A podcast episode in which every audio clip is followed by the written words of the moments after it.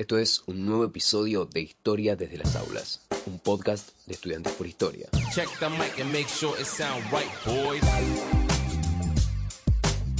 Saben que no sé si decir buenas tardes, buenas noches, buenos días, buenas madrugadas, porque quizás hay gente que lo escucha, no sé, a las 3 y cuarto de la mañana en medio del insomnio. Entonces. Podés pasar como, como Cristina, buenos días, buenas tardes, buenas noches, según la hora que me escuches. Eh, bien, entonces, bienvenidos, bienvenidas, bienvenides a esto que hemos dado en llamar Historia de las Aulas, un podcast de estudiantes por historia. Eh, bueno, Flor, te recuperamos, estás acá. he vuelto de, la cirugía que me hice. Eh, me hice otra en el medio y me faltan dos más por hacerme. estoy haciéndome una reconstrucción facial para verme como Angelina Jolie. No está funcionando, pero bueno, nada, eh, quiero salir de esta belleza radial y ser una belleza hegemónica. Increíble, pero aún estamos vivos. Así que celebremos que estamos vivos y como, como no solamente recuperamos a Flor, sino que ahora tenemos paridad de género y hay una, una compañera nueva que se suma. A ver si se quiere presentar la compañera. Bueno, hola a todos, todas. Me llamo Sol, estoy acá hace, no sé, cinco minutos creo que me acabo de sumar al podcast. Y bueno, estoy cursando en Joaquín hace ya bastante también. Así que bueno, nada, feliz de, participar en este nuevo espacio que se abre y también feliz de llevar como esta información y este programa número 2 de Historia desde las aulas. A todo el alumnado, estudiantado. Ah, bueno, el capítulo de hoy, importante. Hito. Sí, yo creo que se van a tocar unos temas muy importantes, interesantes, eh, tenemos una gran entrevista y la columna de historia guiada de Julio que no defrauda nunca. Podemos decir de sí que este es un espacio dinámico y que vamos a ir escuchando diferentes voces de, de los que somos integrantes de Estudiantes por Historia. Por eso hoy se ha sumado sola nuestra entrevista de este día, pero que posiblemente tengamos otras personas participando dentro de los próximos programas a, venir.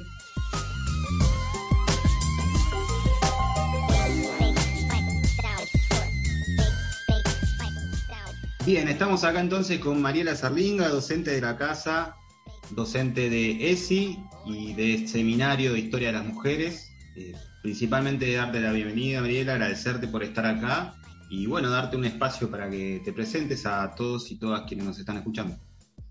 Bueno, muchas gracias, gracias por la invitación.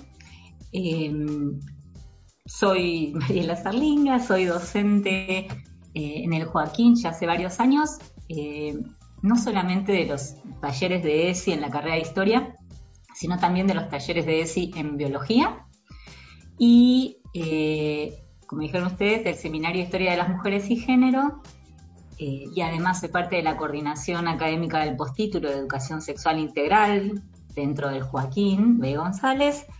Em, y además trabajo como eh, docente en otros profesorados, como en el Romero Bres, donde doy taller de ESI. Y en media trabajo en una escuela en San Martín. Así que, para hablar un poquitito de todos los, de los lugares donde me desempeño.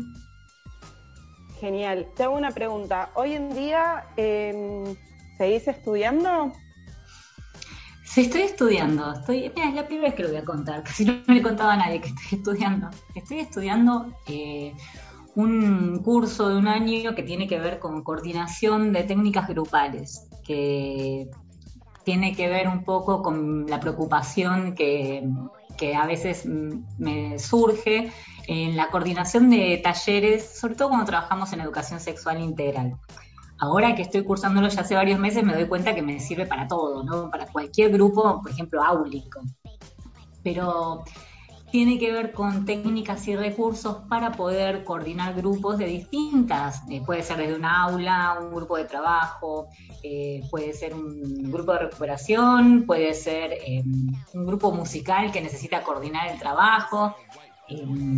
Así que estoy estudiando eso mientras intento terminar de escribir mi proyecto de doctorado. Así que sí, estoy estudiando eso. Ahí nos hablaste del proyecto en puerta, ¿no? Que, estás, eh, eh, estás preparando, digamos, tu tesis doctoral. Mm. Eh, Y un poco, digamos, esta sería la que por hoy es la línea de, llegada, ¿no? ¿Cómo, ¿Cómo, fue tu trayecto para llegar hasta acá hoy, ¿no? Todo esto que nos contaste que estás haciendo, pero ¿cómo empezó esto? Y en este sentido, nos contaste ahí como dos funciones muy fuertes, ¿no? Por un lado la historia, por el otro lado la docencia. Y la pregunta es, eh, el, ¿qué fue primero, el huevo o la gallina? ¿O los dos? Mira, yo en realidad tuve todo como un recorrido complicado hasta que llegué a estudiar historia y la verdad es que no, no tenía presente en mi panorama ser docente. Quería ser investigadora. Entonces me anoté en filosofía y letras en la carrera de historia. Y cuando hice las prácticas para docencia, eh, las didácticas, eh, me encantó, me encantó. no, no, quería hacer otra cosa que no fuera eso. Yo ni trabajaba de docente ni nada parecido. Pero lo único, a partir de ese momento dije, no, a mí no me, no me interesa investigar, no me interesan los archivos, yo quiero trabajar de profesora. Una experiencia tan gratificante que dije, bueno, yo quiero hacer esto. No tenía nada que ver con lo que estaba planificado para mi vida. Y así que terminé mis materias didácticas, terminé la carrera, no hice la tesis de licenciatura, así no soy licenciada en historia, como muchos, eh, como muchos estilos son, y mm, empecé a buscar trabajo de profe eh, y recién ahí, cuando tuve mis primeras horas de profe, me fui aprendiendo a saber qué era ser docente.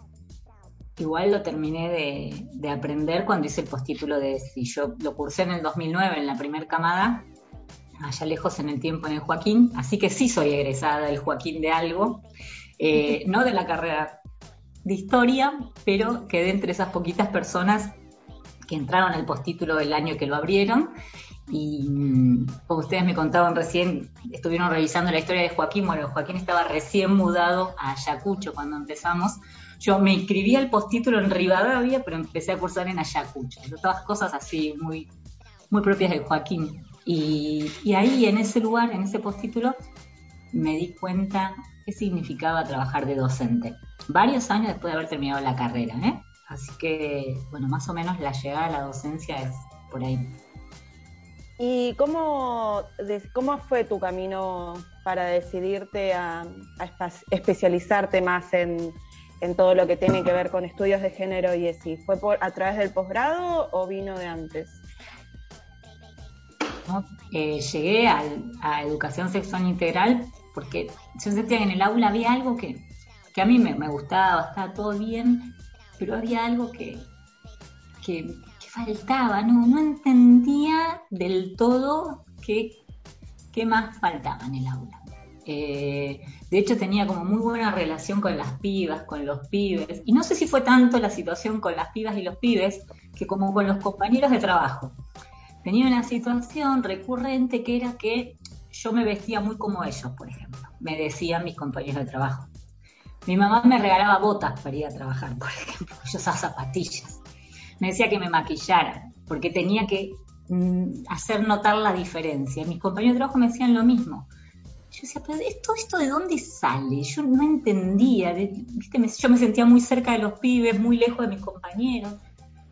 Bueno, esta cuestión de la, del adultocentrismo, de otras generaciones, de la, de la demanda de las adolescentes y de los adolescentes bueno, que además venían sus temáticas, ¿no? O sea, se sentaban, mientras corregíamos, me empezaban a contar otras cuestiones que yo decía, ¿y esto cómo, cómo lo acompaño? Esto tiene que ver con lo que estamos haciendo en el aula, les estoy hablando del 2006, 2007. Eh, la ley es del 2006, para que se den una idea. Entonces dije, bueno, yo necesito otra cosa, necesito, bueno, esto tiene que ver con la sexualidad. Bueno, ¿qué es la sexualidad? Yo ni sabía lo que era el género, porque cuando yo salí de la facultad no se hablaba de esto, no era lo que es hoy, eh, no era, eh, casi no era una categoría de análisis, como diríamos. Entonces, eh, bueno, empecé a buscar y encontré información sobre que Joaquín iba a empezar a dar un postítulo de educación sexual integral. Yo había hecho unos cursos cortitos en una organización zarpada, pionera, que se llamaba Mujeres al Oeste, muy, muy, con mucha, mucho anclaje territorial, muy genia la gente de, Mujeres al Oeste. dije, bueno, esto me, me, re gusta. Y me anoté y ahí empecé a, bueno, a nutrirme. Eh, por supuesto que el postítulo tenía entre sus tres pilares básicos la perspectiva de género, entonces era imposible no tirarse de cabeza a pensar el mundo a partir de la perspectiva de género. Y cuando cursé la primera materia, que era aspectos históricos y antropológicos de la sexualidad, que es una materia que hoy doy, porque quien fundó el postítulo se jubiló y yo quedé en su lugar, entre otras personas, eh, bueno, ahí dije, tengo que estudiar toda la carrera vuelta. Nada de lo que yo aprendí en todos estos años es verdad. Esto es una muestra viciada de la historia. Acá tengo que, en ese momento dije, bueno, me falta la otra mitad. Bueno, después con el tiempo y con el ejercicio en la perspectiva de género me di cuenta que no era que me faltaba una mitad, sino que había que reescribir la historia de vuelta. Había que preguntar por las bases fundantes de la ciencia y de la historiografía y bueno, meternos con, el androcentrismo, con la desigualdad de género en la ciencia, bueno, cada vez más profunda ¿no? la, la queja y el reclamo. Así que bueno, ahí eh, pero al principio me dedicaba sobre todo a educación sexual integral y tener que incorporarme a trabajar en esa materia hizo que, bueno, que pensara, bueno, estos materiales ya están viejos, hace falta renovarlos, bueno, ¿qué es esto la historia de las mujeres? ¿Por dónde? Y me, llamaba brutalmente, era una cosa, me obsesionaba. Así que bueno, así fui, me fui metiendo eh, después me di cuenta que no sabía hacer historia de otra manera. O sea, no, no tengo forma de pensar ya la, la disciplina fuera de esa, de esa mirada, que además no es una perspectiva de género, sino que es una mirada interseccional, ¿no? Digo, siempre tuve una mirada de clase de la historia, pero bueno, esto no es nada más que una mirada de clase o una mirada de género, es algo mucho más complejo. Entonces, eh, más o menos fui como metiéndome por ahí. Luego, si quieren, más adelante les cuento cómo exactamente a dar ese seminario que estoy dando. Yo lo que pensaba ahora que, venías diciendo, Mariela, esto de, bueno, hay que reescribir la historia, ¿no? Y pienso en aquellos interesantes o aquellos que no tienen idea de la historia, ¿qué es, no? Porque algo, algo estuvimos adelantando, pero si tuvieras que explicarlo, digamos, en pocas palabras, ¿no? Aquellos que recién llegan a la historia y se encuentran con que hay que reescribirla, ¿no? Para, para no asustarlos, digamos. ¿Qué, ¿Qué es esto de incluir el género, esto de hablar de historia de las mujeres? ¿No hay un seminario de mujeres? ¿Qué, qué es? ¿De qué estamos hablando? Y estamos hablando de... Estamos hablando de... acabó el tiempo. Chao chicas, las bebas. Estamos hablando de la posibilidad de, mm, me parece a mí, de refundar eh, la, mm, la, forma que, conocimos de pensar la historia o el relato histórico. ¿En qué sentido? Así como hace, no sé, en los 70, en los 60, la categoría de clase le dio una revitalización a la historia, eh, y ya nadie se atrevería a hacer historia sin la categoría de clase. Después podemos discutir qué definición de clase usan, ¿no? Si la marxista, si la beberiana, pero bueno, la, categoría de clase estructura el trabajo en historia, ¿no? Bueno, como ya eso no, no, se puede discutir hoy, hoy en día me parece que la perspectiva de género le da otra vez ese oxígeno a la disciplina que puede haber de alguna manera perdido eh, con, el, con el correr de las discusiones, ¿no?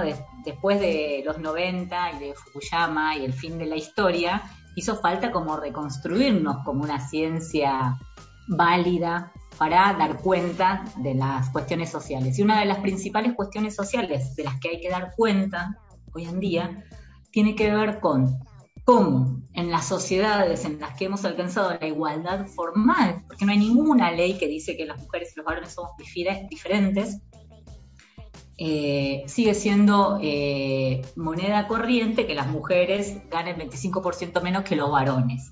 O porque las tareas de los trabajos de cuidado y de crianza siguen indisolublemente asociados a las mujeres. Entonces, em, me parece a mí que la historia tiene un compromiso fundamental con estas explicaciones.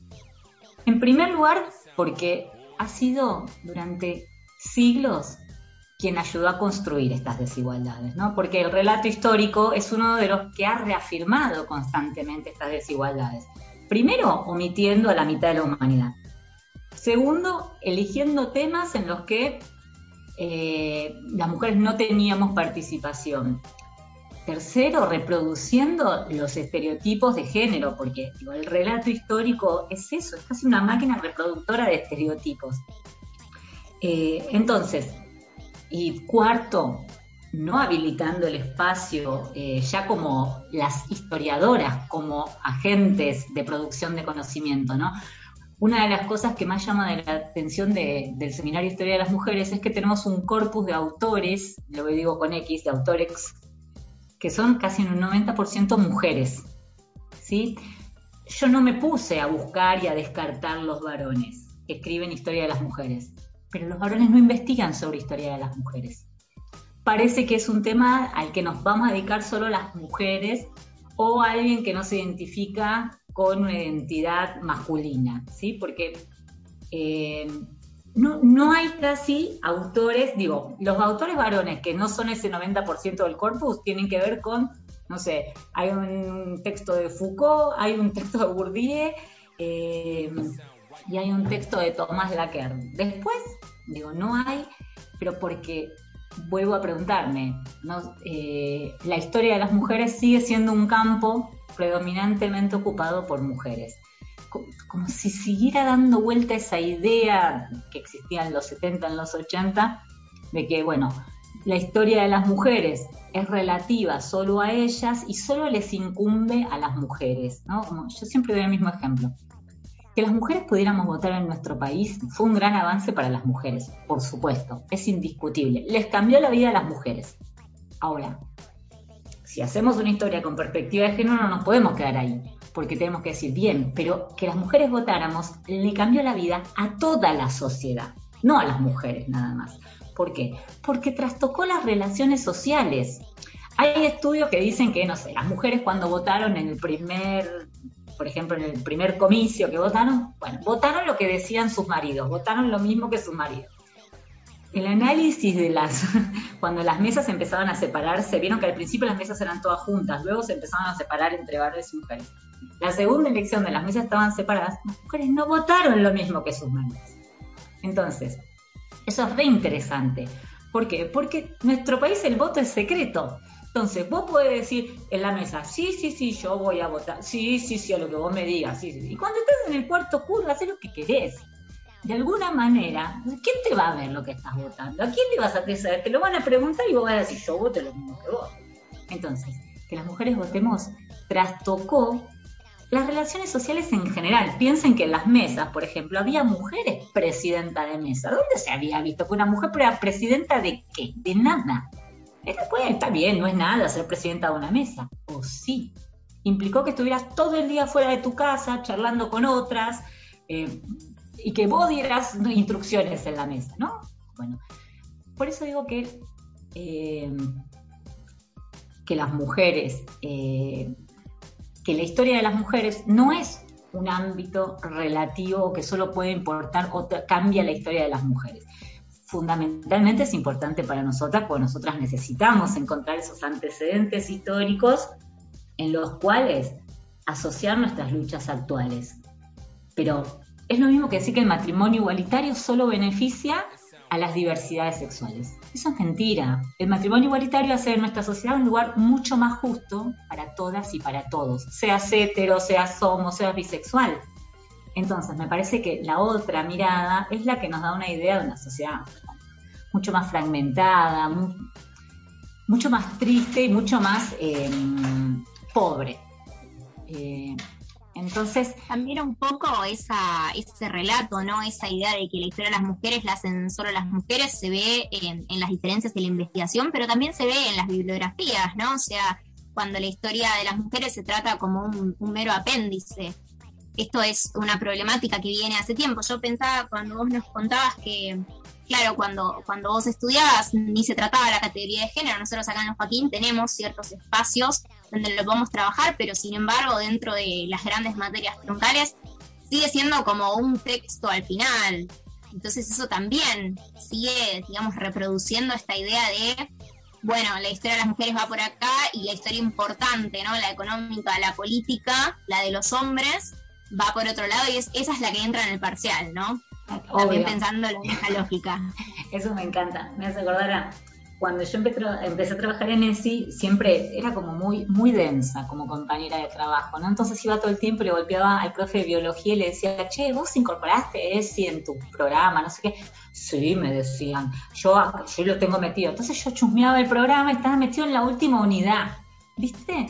La que no entra, la que siempre queda fuera por tiempo. Obvio, eso, me hiciste color a eso. O sea, como, la última unidad es lo que no estás dispuesta a dar y en que si hay que serruchar o entrar por ahí abajo, siempre.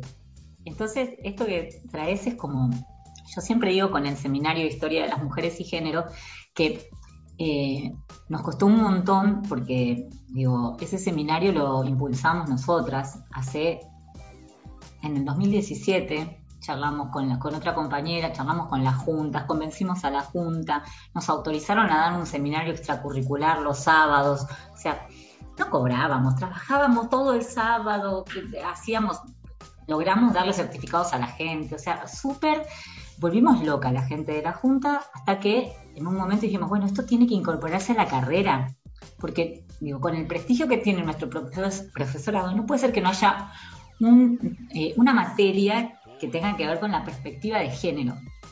Obviamente que mi idea es que la perspectiva de género tiene que transversalizar toda la carrera. Entonces ahí es donde el comentario que yo quería hacer.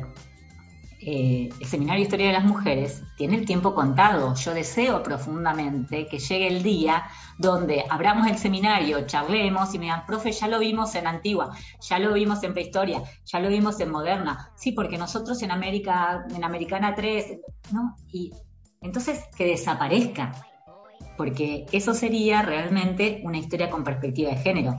De alguna manera incorporar un espacio separado y encima opcional, como es el seminario de historia de las mujeres, eh, si esa fuera nuestra idea, si el Joaquín sostuviera eso y se quedara tranquilo porque lo incorporamos, no seríamos otra cosa que un manual de texto de Santillana que tiene un capítulo, una hoja atrás de cada capítulo con alguna mujer ilustre. O sea, todo lo contrario de lo que las teóricas, las historiadoras feministas opinan acerca de lo que debería ser la historia de las mujeres, ¿no? Una historia integral, una historia de las relaciones, una historia de la relación de las diferencias sexuales a lo largo de la historia. Porque de hecho, la perspectiva de género viene a decirle eso a la historia, entre otras cosas. La historia, cuando hablamos de la historia de las mujeres, de hecho, las mujeres son una categoría sexuada nadie tiene dudas de que las mujeres somos una categoría sexuada. Ahora los varones no. Entonces, lo que la perspectiva de género dice, muchachos, si las mujeres son una eh, son un sujeto sexuado, los varones también, porque es en la relación entre ambos, en la relación social donde se producen esas categorías. ¿no? Lo dijo Simón de Beauvoir en 1949, ¿no? Digo, si la mujer es el segundo sexo y ha sido producida históricamente, el varón también. Entonces la historia también tiene que explicar el devenir de esa ontología, si queremos. Mariela, eh, se abrieron con todo esto que estás diciendo un montón de aristas riquísimas, ¿no? Y yo estoy pensando ahora en el oyente desprevenido. Hay un eje acá conflictivo que atraviesa tanto lo que dijiste ahora contestándole a Sol, como lo que contabas antes ejemplificando con el voto, ¿no? Eh, esto de la segmentación, podríamos decirle, ¿no? Esta cuestión de ponerlo como un pie de página. Eh, vos dijiste que vos sos una docente joven, te graduaste hace relativamente poco, eh, o sea, en, una mediana duración, diría, diría Braudel. Y digo, la categoría de género que vos nombraste es una categoría que existe de los 80, de los 90. Entonces, ¿cuál es esto nos permite ver, digo, que tanto en la historia como en la realidad se da este, este fenómeno de resistencia a incorporar ciertos hábitos. Y digo, para el oyente desprevenido que nos está escuchando ahora, que estudia historia y que no estudia historia, vos hablaste de conceptos y categorías, ¿no? Dijiste androcentrismo, que un poco lo estamos sobrevolando, hablaste de interseccionalidad y, ah, y dijiste específicamente que el género es una categoría de análisis. ¿Cómo podríamos explicarle, por ejemplo, estos, estos estos tres conceptos y categorías al que nos está escuchando para darle una vuelta de tuerca y una primera aproximación. vamos a retomarlos porque son conceptos que la, historia feminista, vamos a nombrarla así, porque además hay que dejar de tenerle miedo a algunos conceptos, ¿sí? Eh, en los 80, cuando las historiadoras feministas querían llevar adelante la perspectiva de género en la academia, tuvieron que borrar la palabra feminista porque era demasiado combativa en la academia, ¿no? Entonces, el género como categoría de análisis muchas veces les sirvió para concursar por los fondos para poder investigar, por ejemplo. Entonces llamaban estudios de género, que parecía más careta, ¿no? Más como parecía más intelectual, además, ¿no? Más elevado, feminismo demasiado barricada, demasiado combativo, ¿no? Pero lo cierto es que era el movimiento de mujeres que venía organizándose desde los 60, el que venía empujando y reclamando una historia de la diferencia sexual, que está anclado a la necesidad de entender que las mujeres no somos una realidad biológica, somos una realidad, una construcción histórica y social. ¿Y quién va a dar cuenta de esa realidad si no es la historia? ¿No? Somos nosotros, los historiadores, las historiadoras, les historiadores, quienes tenemos que dar cuenta del, del devenir histórico que ha producido estas subjetividades. Entonces, por eso yo decía al principio que la historia tiene que ocuparse, o sea, es la ciencia que tiene que dar respuesta. O sea, si lo que el feminismo denuncia es un sistema histórico de dominación como el patriarcado, que se subsume en todos los modos de producción históricamente y se ha reconfigurado y se retroalimenta con cada modo de producción, ¿quién va a dar vuelta a eso? La historia tiene que empezar a explicar ese sistema de dominación. Entonces, fue elaborando sus categorías. Una de esas, como dijiste vos recién, es la categoría de género como una categoría de análisis para analizar las relaciones sociales. Las relaciones sociales entre varones y mujeres, que por ejemplo, al decir de una de sus primeras teóricas, una historiadora llamada Joan Scott, en los 80, ella lo elabora como una categoría de análisis y en primera instancia lo define como la relación social primaria, que organiza las relaciones entre las personas, ¿no? Basada en las diferencias sexuales, dice Scott. Entonces Scott se fija en cuatro elementos fundamentales de esas relaciones sociales donde ella ve que estas desigualdades se ponen en acto, ¿no? Entonces va a nombrar los símbolos, va a nombrar las instituciones, va a nombrar las leyes y va a nombrar las eh, construcciones, las subjetividades, ¿no? Las identidades subjetivas en realidad. Entonces, el género es la relación primaria en la que se organiza el poder, porque otra cosa que no hay que olvidar nunca cuando hablamos de género es que estamos hablando de relaciones de poder. Scott era discípula, o sea, tiene su entramado teórico de Foucaultiano, entonces está pensando en el poder como lo piensa eh, Foucault. Las microconexiones que circulan de poder, por eso ella trae estos elementos, ¿no? Lo que, los dispositivos que ponen en acto estas instituciones, todas esas relaciones desiguales de poder generan eh, relaciones sociales desiguales. La pregunta que podría resumir a Scott, para quien no, no la ha leído todavía, es esta. ¿Cómo puede ser, digo, que las, las diferencias biológicas se transformen en desigualdades sociales? ¿Por qué se pregunta eso? ¿No? ¿Por qué de diferencias biológicas como tener vulva, vagina, útero o tener pene y testículos devienen en poder ser presidente, no poder ser presidente, 25% más de sueldo, 25% menos de sueldo, que te asesinen cada 30 horas por el simple hecho de tenerlos o no tenerlos. Bueno, esa es la pregunta que hay atrás de la categoría de género. Eh, que es eh, hoy en día, yo estoy hablando de una categoría de género de los 80, hoy en día está bastante cuestionada por otras perspectivas, ¿sí? Eh, sobre todo mirada media complicada por esta mirada bastante binaria que tiene la categoría de género. Igual yo acá quiero hacer mi propia interpretación de eso y es que para mí el poder, yo, Sol se ríe porque lo charlamos ayer, para mí el poder todavía se esgrime de forma binaria. Después podemos pensar, por ejemplo, como operación el poder no femeniza aquellas subjetividades que no responden ni a varón ni a mujer y entonces en la misma operación de feminizar subsume, domina, violenta.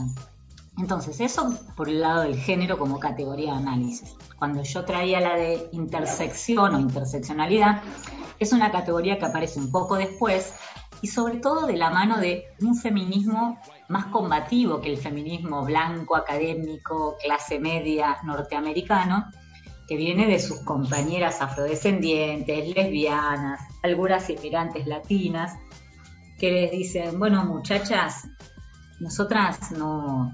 ¿De qué mujeres están hablando? Porque es lo mismo la experiencia de una mujer blanca, clase media, norteamericana, que de una hindú clase baja o casta baja, eh, o de una lesbiana negra en Estados Unidos, de qué mujeres están hablando.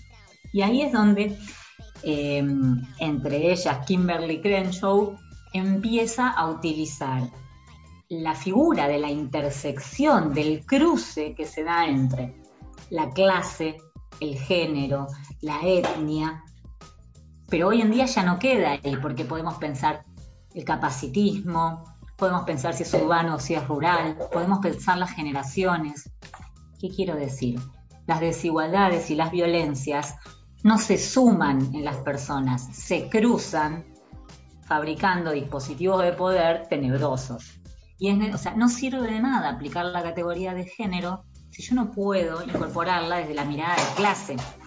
Porque estoy haciendo un análisis ficticio. ¿sí? Entonces, eh, cuando hablamos de la intersección, estamos hablando de todas estas cuestiones que, mm, que, se, que coinciden en cada una de nosotras y de nosotros y que determina nuestro lugar en el universo material, nos determina material, psicológica, física, subjetiva y sexualmente, podríamos decir. Entonces, a eso me refería con... Yo pienso que es igual es una categoría que hay que usarla para varones, para mujeres, niñas, trans, lo que sea, o sea, debe ser una herramienta de quien hace historia. Si vos haces historia sin esa perspectiva, y bueno, no sé, la historia no me cuenta nada. ¿Qué me estás diciendo? O sea, ¿qué me está explicando? Y el otro concepto que. Ah, perdón. No, no, decime, termina, termina, por favor. el otro concepto era el de androcentrismo. Y, antes de entrar en esto, digo, me parece interesante con esto que decías de binarismo, porque no es que hombre y mujer a la par, ¿no? Es como lo que es hombre y lo que no es hombre, ¿no? Scott plantea esto, relaciones antagónicas jerarquizadas. Porque hay una falsa ilusión cuando decimos binarismo como si fueran dos iguales. Y. Bueno, los pares binarios, digo, esto lo dice Bourdieu, Mafia lo retoma y lo explica fabuloso. Tiene un texto que es una divulgación de otra filósofa, pero en ese texto que se llama Contra las dicotomías, Diana Mafia, eh, que es una filósofa feminista, militante, increíble, contemporánea nuestra, ella dice que los pares binarios en los que se organizan el pensamiento en Occidente, primero que es la herencia occidental de la Grecia clásica, ¿no? Si hay alguien que explicaba todo a partir de estos pares es Aristóteles, ¿no? Pero estos pares binarios son jerarquizados, como decías vos, eh, son excluyentes, y Mafia dice algo que es súper interesante, están sexualizados, porque podríamos trazar hasta el infinito esa lista de binarismos donde, no sé, alto, bajo, frío, caliente, eh, doméstico, público, eh, no sé, razón, naturaleza, y justamente trazarle arriba de cada uno de ellos en uno varón y en otro mujer. O sea, los pares están sexualizados también. Por eso, nuestro pensamiento, o sea, otra vez de vuelta con Scott, sea, es la relación primaria con la que se organiza el universo. Nuestro pensamiento está sexualizado. No podemos pensar fuera de eso. Habría que preguntarle a Bourdieu cómo vamos a lograr la operación lógica e intelectual para salir de la estructura que nos estructura. Pero bueno, de ahí viene la dominación. Cuando él escribe la dominación masculina está pensando en esto. ¿Cómo vamos a romper esos pares binarios para pensar de otra manera? Porque es hermoso decirlo, o sea, está claro que hay que romper los pares binarios. Bueno, propónganme, yo les escucho. ¿Cómo? ¿No? Bueno, hay que, la operación intelectual de demoler eso bueno, es, es este largo camino que estamos trazando, ¿no? Entonces, para terminar definiendo de una vez por todas, porque no terminas nunca de decir que es androcentrismo, che. Eh, parezco ese que fue a dar el final, viste, y no sabía que era. Parezco Pinocho en Shrek. No podría decir que no sé lo que no es androcentrismo. No, tiene que ver con una forma justamente de organización del sistema.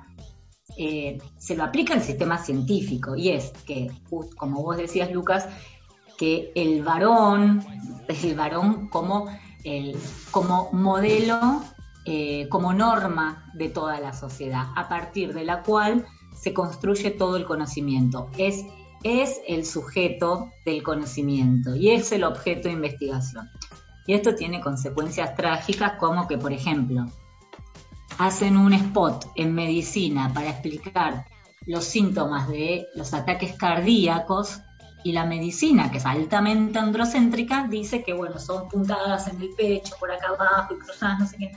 Bueno, muchos años después nos enteramos que los síntomas de los ataques cardíacos de las mujeres son diferentes, pero todo el mundo piensa que solo tiene un ataque cardíaco si tiene...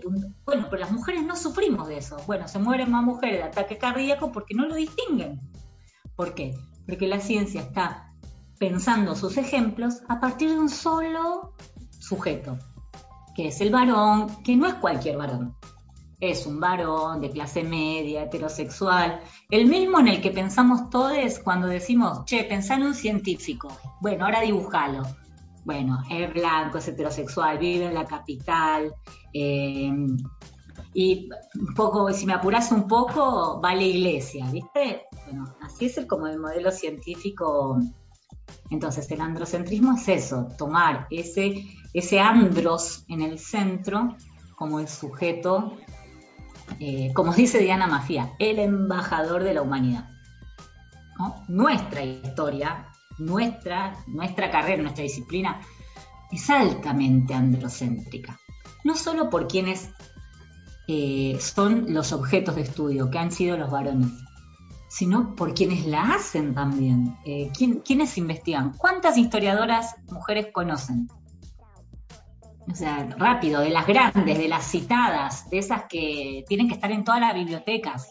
Sí, Más, las que dan siempre son encima liberales, por ejemplo, Sábato, y de ahí, digamos, no se sale. Sí, bueno, pero en la que yo estudié en filosofía y letras tenías a Sábato, lo tenías a Lobato y la tenías a Presta. Tres docentes en 50 materias. Pero igual nadie las citaba primero a ellas, ¿sí?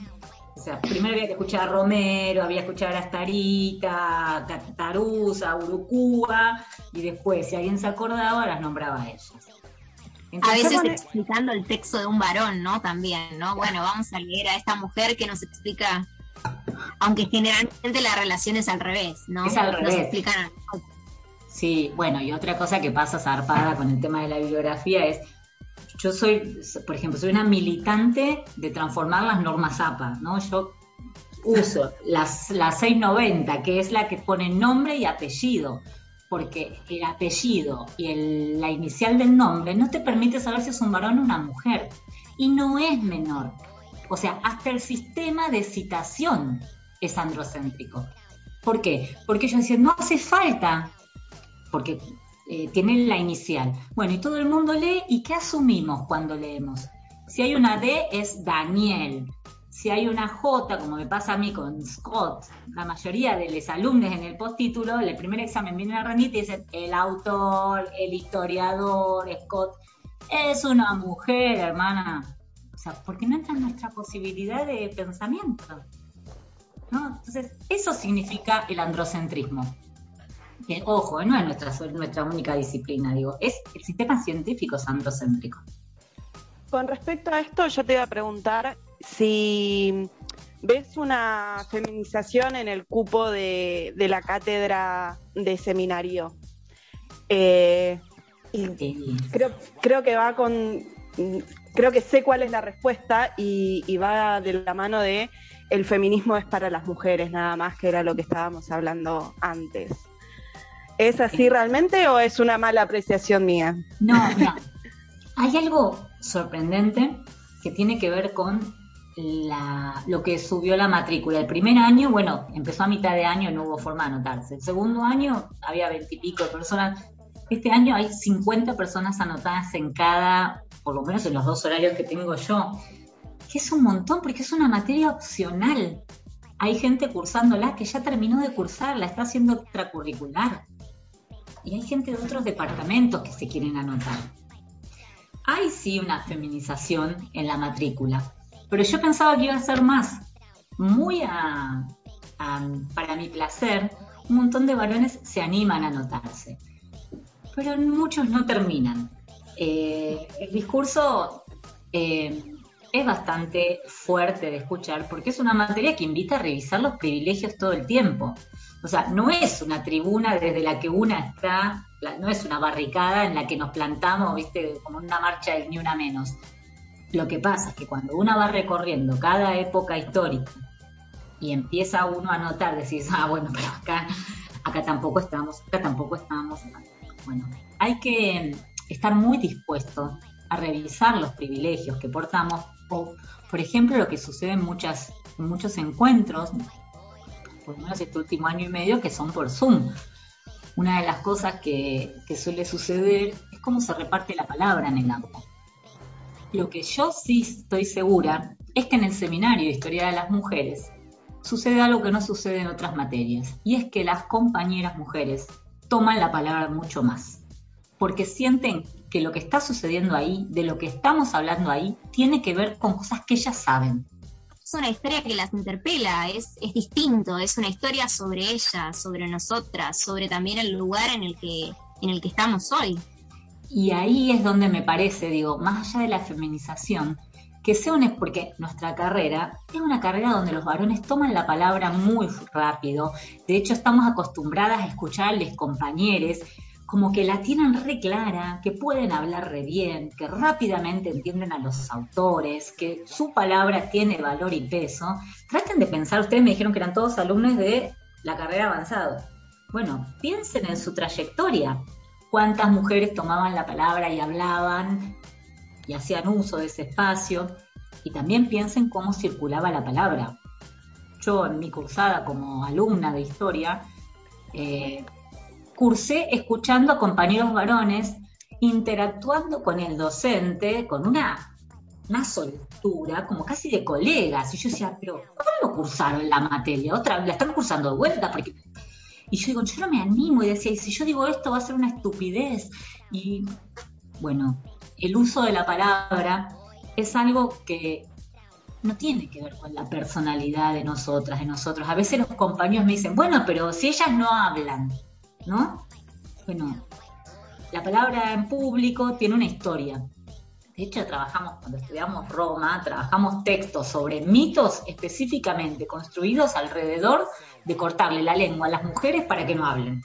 Digo, hay uno de los mitos, de hecho, no es el que más se usan porque no le conviene a nadie, eh, pero tiene que ver con el silencio de las mujeres en público, ¿no? Que las mujeres podemos hablar cuando nos dan la palabra lo sumo, si nos autorizan.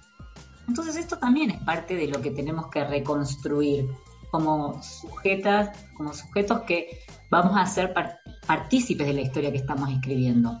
Poder transformarnos en mejores profesoras, en mejores investigadoras, implica que nosotros también nos animemos a preguntar, a no estar de acuerdo, a decir lo que estamos opinando. O sea, si no llegamos a casa con la idea de, oh, yo tenía para decir, pero no me animé porque eh, el otro día un compañero lo dijo en el seminario, salió el tema y un compañero dijo, a mí lo que me parece es que nosotros, yo no sé si él se estaba dando cuenta de lo que estaba diciendo, ¿eh?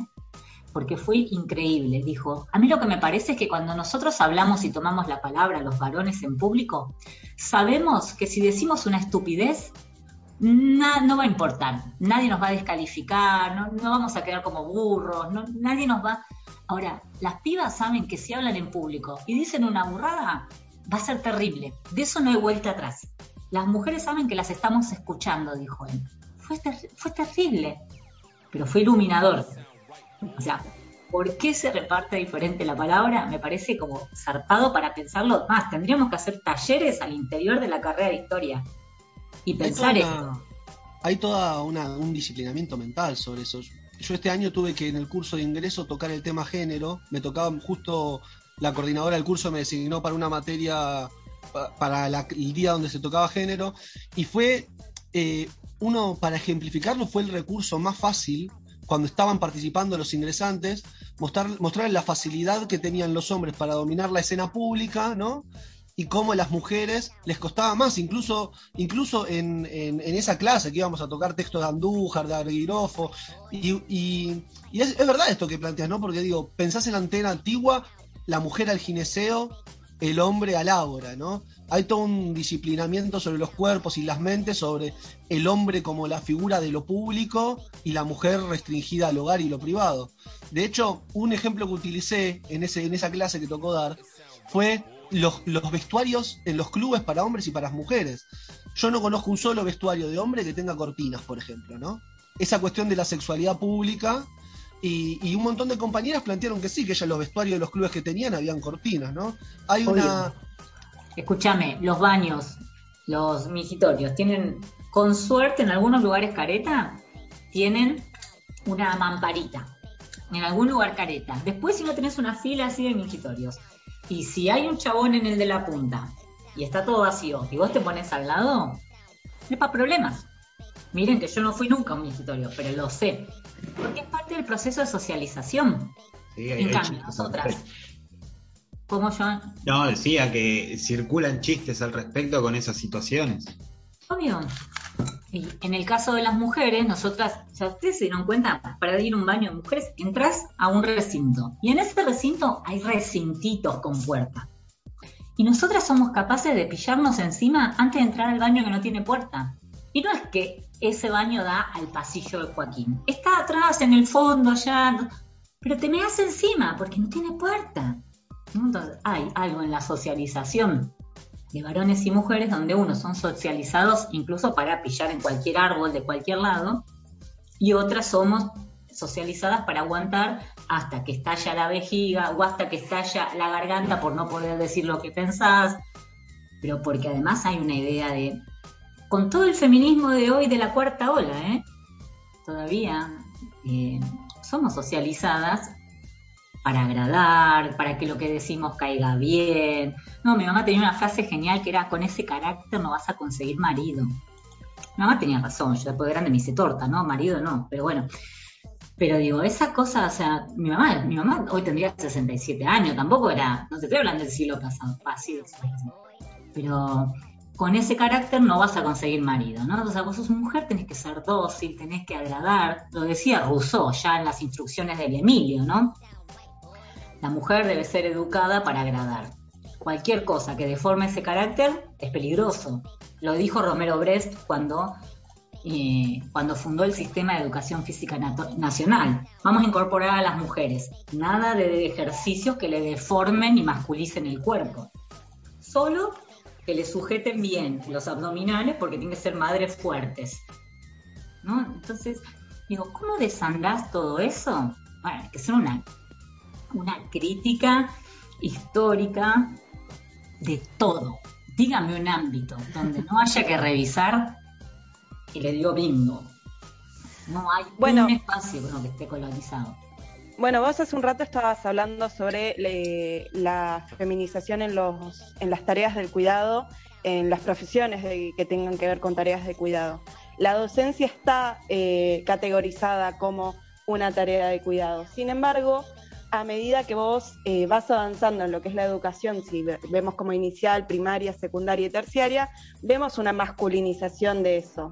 Y ni hablar si, eh, si nos eh, enfocamos en el doble título que tenemos desde Joaquín, que es como investigadores, además de profesores, las mujeres encontramos siempre un techo de cristal con respecto a ser investigadoras, que tiene que ver también con lo que nos decías, de cuántas mujeres hay en las cátedras como bibliografía obligatoria. ¿Qué, tenés para contarnos sobre eso? Pienso, eso está buenísimo lo que trae Flor, porque en realidad la docencia pensada como el primer trabajo formal que las mujeres tuvimos fuera de casa, junto con el de cocineras, junto con el de enfermeras. Sí, eran como las carreras, sobre todo con el de enfermera. asociadas, por supuesto, a qué? Al cuidado. De hecho, ¿cómo le dicen, cómo le decían a la maestra, ¿no? La segunda madre. Bueno, eso tiene una repercusión material, porque cuando tenemos que ir a discutir nuestro sueldo, todavía les ministres nos dicen, no, bueno muchachos, sos docente vocación, ¿no? La vocación docente, la segunda madre, el amor, el cariño. No, digo, somos profesionales, trabajadoras, trabajadores de la educación. Y en esto que traía Flor, a medida que vos avanzás, fíjense, en inicial, no. Campo vedado para los varones, ¿no? Porque es el lugar, se llama maternal el nivel, ¿no? Le dicen el maternal. Bueno, otra vez. Y además, cercenando a los padres la posibilidad de maternar, ¿no? Pues estamos hablando de repartir las tareas de cuidado y de crianza, el trabajo de cuidado y crianza, deberían los padres poder maternar, paternar de la misma manera. Bueno, no hay varones. En primaria tenés el profe de música, el profe de educación física, algún maestro suelto, que por supuesto es la estrella de la escuela, es la estrella. Hay un maestro, todo gira alrededor de ese chabón, si falta, no, importa. El chabón dirige la escuela y en secundaria empiezan a haber más profes varones, ¿no? Y fíjense los docentes del profesorado. Hay una proporción ahí, o sea, ¿por qué? Porque tiene más estatus ser docente de terciario. ¿No? Y cuando vas a la universidad ni te cuento. Y después pensemos quién ocupa los cargos de rectorado, los jefes de departamento y si quieren para arriba, bueno, cada vez que doy este ejemplo me quiero matar, después digo, ministro de Educación. Bueno, en, Nación tenemos a Trota, pero bueno, en tenemos a Cuña y no es ningún certificado de ser, digo, es mujer me quiero, digo, pero digo, esta, esta segmentación por sexo es fuerte, una tarea, un trabajo como el trabajo docente que, digo, sigue asociado a la, a la tarea de, vocación. las compañeras de inicial en las marchas contra Unicaba, las compañeras de inicial que ya habían pasado por ESI, me acuerdo que cantaban, que decían, no somos señoritas ni segundas madres. Decía, somos trabajadoras, bueno, no me acuerdo cómo terminaba, pero la frase empezaba, no somos trabajadoras, decían, dos, no, somos señoritas ni segundas madres, docentes trabajadoras antipatriarcales. Mujeres, sí. Claro. No, digo, eso me parece glorioso. Es como, eh, bueno, y eso es lo que hizo los espacios de educación sexual integral en los profesorados. Eso fue un gran avance haber logrado incorporar, aunque sea un mísero cuatrimestre de ESI en la formación docente, ¿no? Eh, aprovechando esto que comentabas, ¿no? Con respecto a la ESI, eh, y también eh, con, lo que comentabas también de que dabas clase en, en escuela secundaria. Yo, por ejemplo, mi hija está terminando la primaria, está en séptimo grado, va a iniciar la secundaria el año que viene. Y eh, justamente ayer hablábamos sobre qué es lo que había hecho en el colegio y me comentaba que estaban haciendo una línea del tiempo sobre las distintas leyes que permitieron llegar a la ley de educación sexual integral. Lo cual me pareció fantástico. Es algo que inimaginable para mí porque, a ver, yo terminé la secundaria en el año 2006, todo lo que tiene justamente el año que se aprueba la ley. Entonces, todo, todo lo que tiene que ver con la educación sexual integral en mi formación primaria y secundaria fue totalmente nulo. Y, bueno, nada, preguntarte justamente esto, ¿no? ¿Cómo, ¿Cómo ves que la ESI está influyendo en la secundaria? Si notas un cambio en lo que las pibas, los pibes y, los pibes de, la secundaria con las inquietudes que vienen, qué, qué tipo de recepción ves ahí y bueno, nada, que, puedas comentar al respecto. Sí, la, la diferencia entre lo que es eh, la ESI y la charla Johnson Johnson, que todos eh, acá hemos tenido. Hemos tenido. De hecho, es, lo que contás está buenísimo porque además es revelador de otros paradigmas de ESI que finalmente van llegando a la escuela, ¿no? Después de 15 años, porque también lo que sucedió durante un montón de tiempo es que se aplicaba un paradigma biomédico. Entonces, en vez de vos estar contándome que están haciendo esa línea de tiempo que está hablando de derechos, zarpado, porque está asociando a la ESI a un derecho, y eso es fundamental. Eh, lo que se hacía era una charla alrededor de una cuestión eh, biológica, genital, ¿no? Entonces explicarles, no sé, por ejemplo, en el caso de séptimo grado, el cambio del cuerpo, la adolescencia, y quedarnos con que, bueno, le, caracteres secundarios, primarios, la menstruación, explicar y introducir métodos anticonceptivos. Cuando en realidad la educación sexual integral lo que implica es poder visitar todas las esferas de la sociedad que implican a la sexualidad, ¿no? Eh, entenderla como un derecho, mirarla con la perspectiva de género, cuidar el cuerpo y la salud, por supuesto. Yo con esto no estoy diciendo que no hay que hablar ni de los cambios corporales, pero no puede ser el tema alrededor, como decía Flor recién, como era en la charla de Johnson. Hormonas, genitales y se acabó. Entonces, que, esté pasando esto en las escuelas eh, me, parece, me parece maravilloso. Me parece igual que falta un montón. Nosotras cuando empezamos este año el taller de ESI en el Joaquín, las dos comisiones les hice la misma pregunta. ¿Cuántos de ustedes tuvieron ESI en la escuela secundaria? Y de 120 personas, habían tenido ESI 7, 8. O sea, el resultado es muy desalentador. ¿sí? Seguramente estas nuevas generaciones eh, vengan con otros resultados. Pero las pibas, los pibes en la escuela, están súper al tanto de que es un derecho de ellos, de ellas, de ellos, tener ese. Se paran en la puerta del aula y te dicen, ¿vos me vas a dar ese? Porque yo sé que tenemos que tener ese.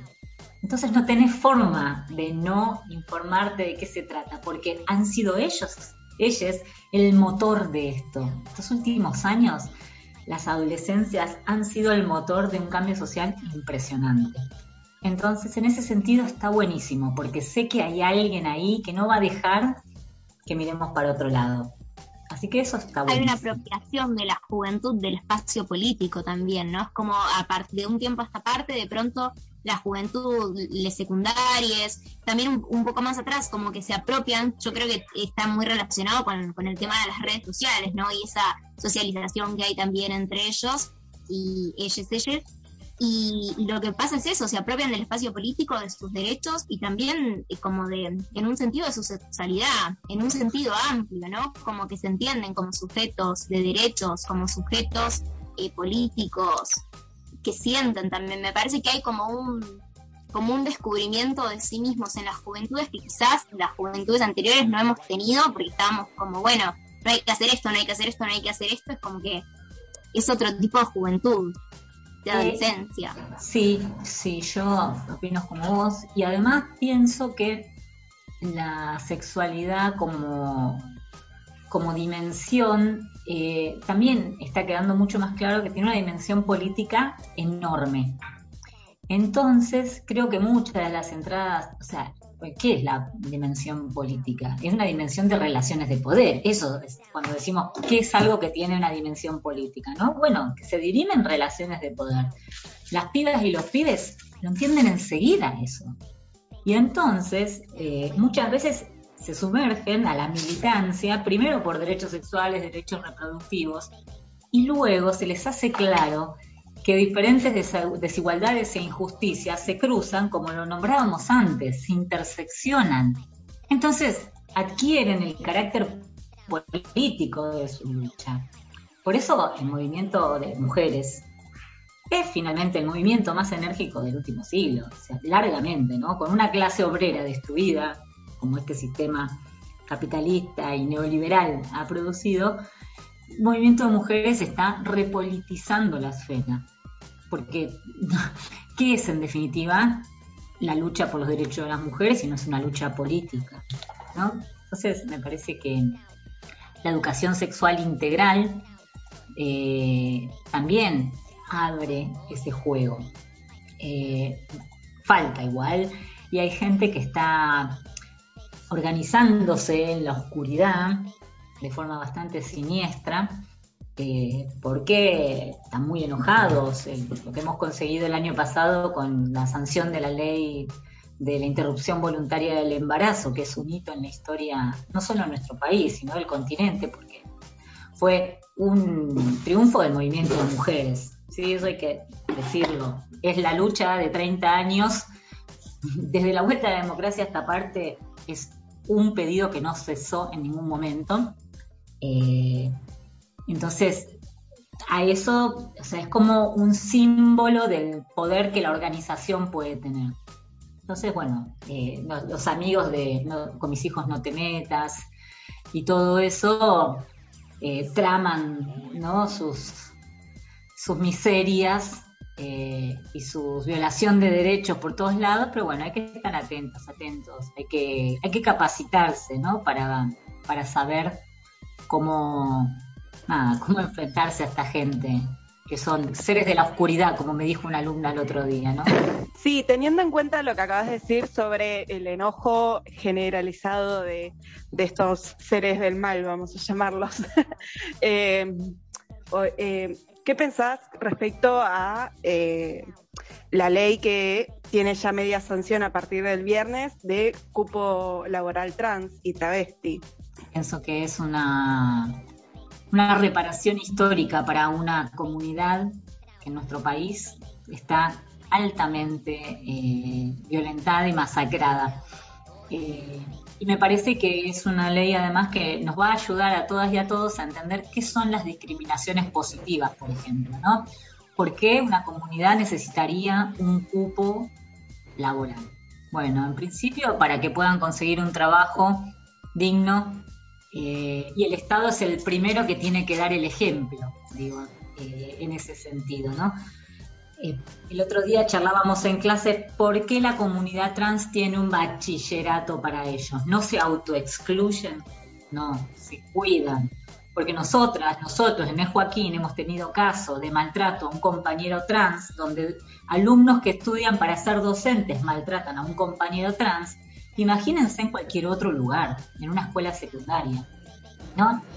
Entonces me parece que las medidas que, que ayuden a proteger a esta comunidad que está totalmente, está invisibilizada y es una comunidad además de la que se saca un plusvalor enorme, porque todo el dinero que factura la prostitución, digo, a costa de un montón de cuerpos de travestis, por ejemplo, que niegan, por otro lado los niegan, ¿no? Toda la, todo el ordenamiento heterosexual de nuestra sociedad niega la existencia de toda la comunidad travesti y a la vez le utiliza sacándole plusvalor, porque además no le queda otra opción que prostituirse para sobrevivir, ¿no? Una de las violencias más profundas que pueda sufrir una persona.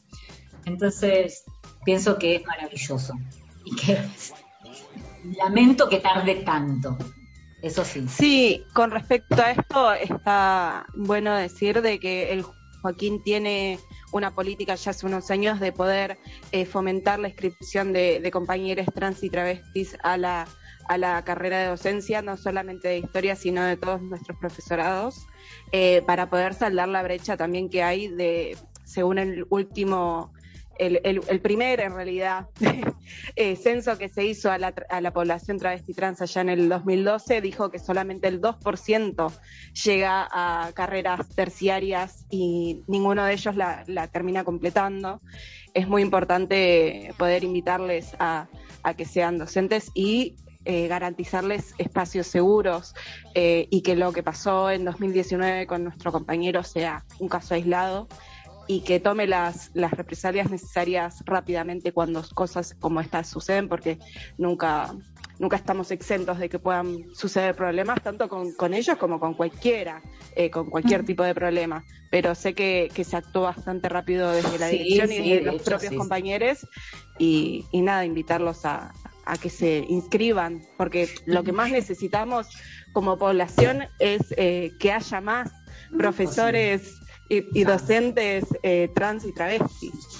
Totalmente, de hecho, una dice, bueno, yo soy una persona cis, digo, y estoy hablando de ellos, de sus derechos. No, lo cierto es que ellos, ellos deberían poder hablar por sí mismos. Eh, pienso, ¿cómo, qué diferente sería un aula con una profe trans o una profesora travesti? No, digo, pienso si le tocara a mi hija, si me tocara a mí una docente trans, digo, la experiencia sería totalmente diferente a lo que yo viví en otras, en otras aulas. En principio sería una docente que no podría tener presunción de heterosexualidad de ninguna de nosotros, ¿no? Eso es un montón en educación. Eh, Da también el riesgo de la apropiación cultural, ¿no? Digo, esto que decís vos de sería mejor que ellos puedan defender, digamos, desde, desde lo oprimido de su situación, ¿no? Cuando armábamos un poco este- esta entrevista, hicimos una reunión y, y teníamos esa, esa dicotomía, hicimos un Zoom y nos poníamos a discutir cómo llevamos adelante la entrevista, que la lleven las compañeras nada más, los compañeros nos quedamos aparte y, y, ahí me acuerdo que Sol planteó algo que es re interesante, pero nos dijo, chicos, compañeros, nosotros, si no queremos que esto sea un recuadro, no tiene que ser historia de las mujeres, es, es, es una historia nueva que hay que repensarla completamente, volviendo a esto que planteabas al principio. Y, y es verdad también, ¿no? Esto, a los que pertenecemos, a los sectores, digamos, opresores, eh, ya, ya, ya porque seamos eh, heterosexuales, cisgénero o hombres, ¿no?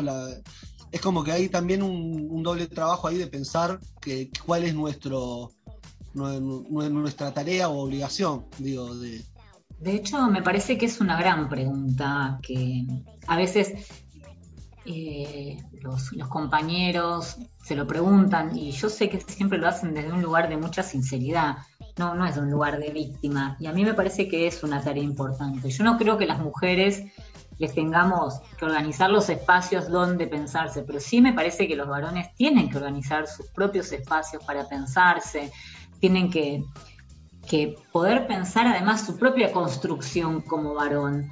Eh, a veces yo siempre a los alumnos de, de, lo, de ESI, porque de ESI no pueden escapar, es obligatoria, se tienen que quedar hasta el final, me tienen que escuchar todo el cuatrimestre, pobres, ¿no? En el seminario dicen, me voy, esta es una insoportable, ¿no? Pero porque es opcional. Pero entonces lo digo en ESI, que no se pueden escapar. Y que, que tiene que ver con que me parece que cada uno tenemos un lugar en esta lucha.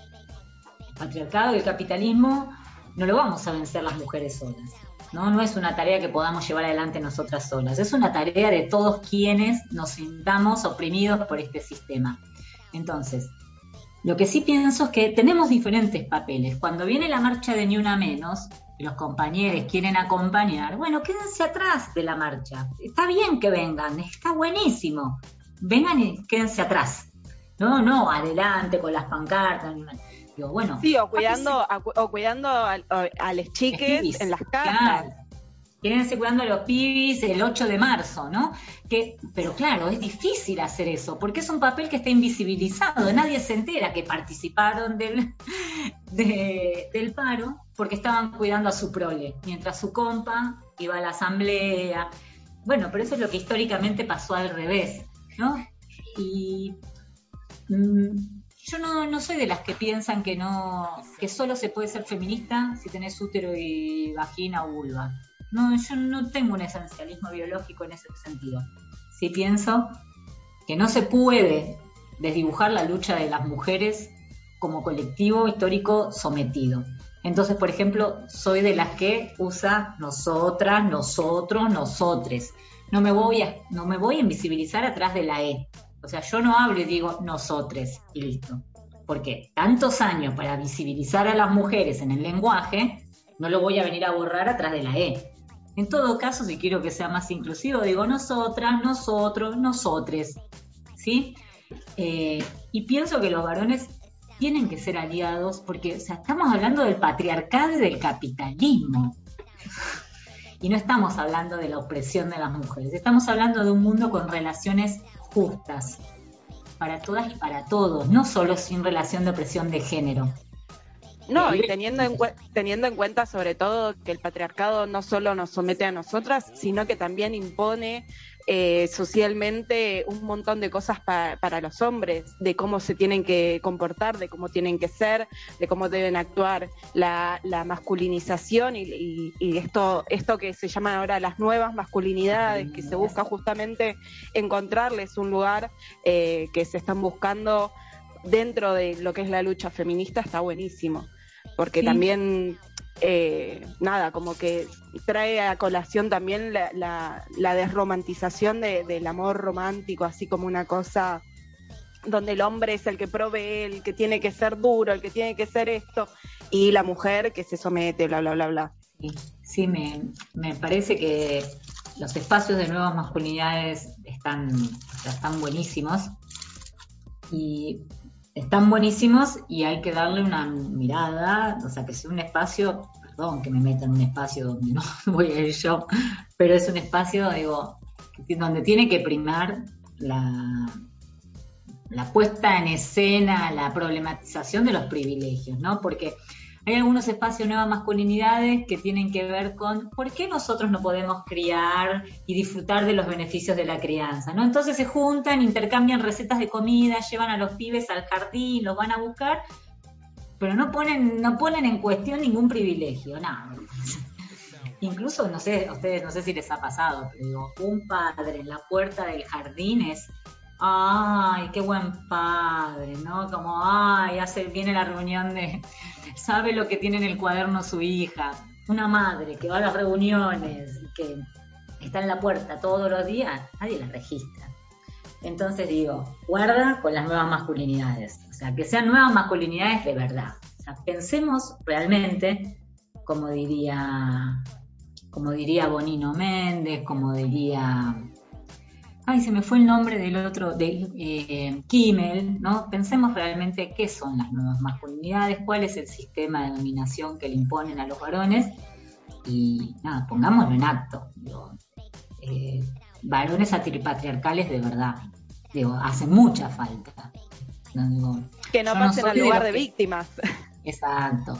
Yo no soy de las que piensan que esto es sin los varones. Para mí es con todos, con todas, con todos.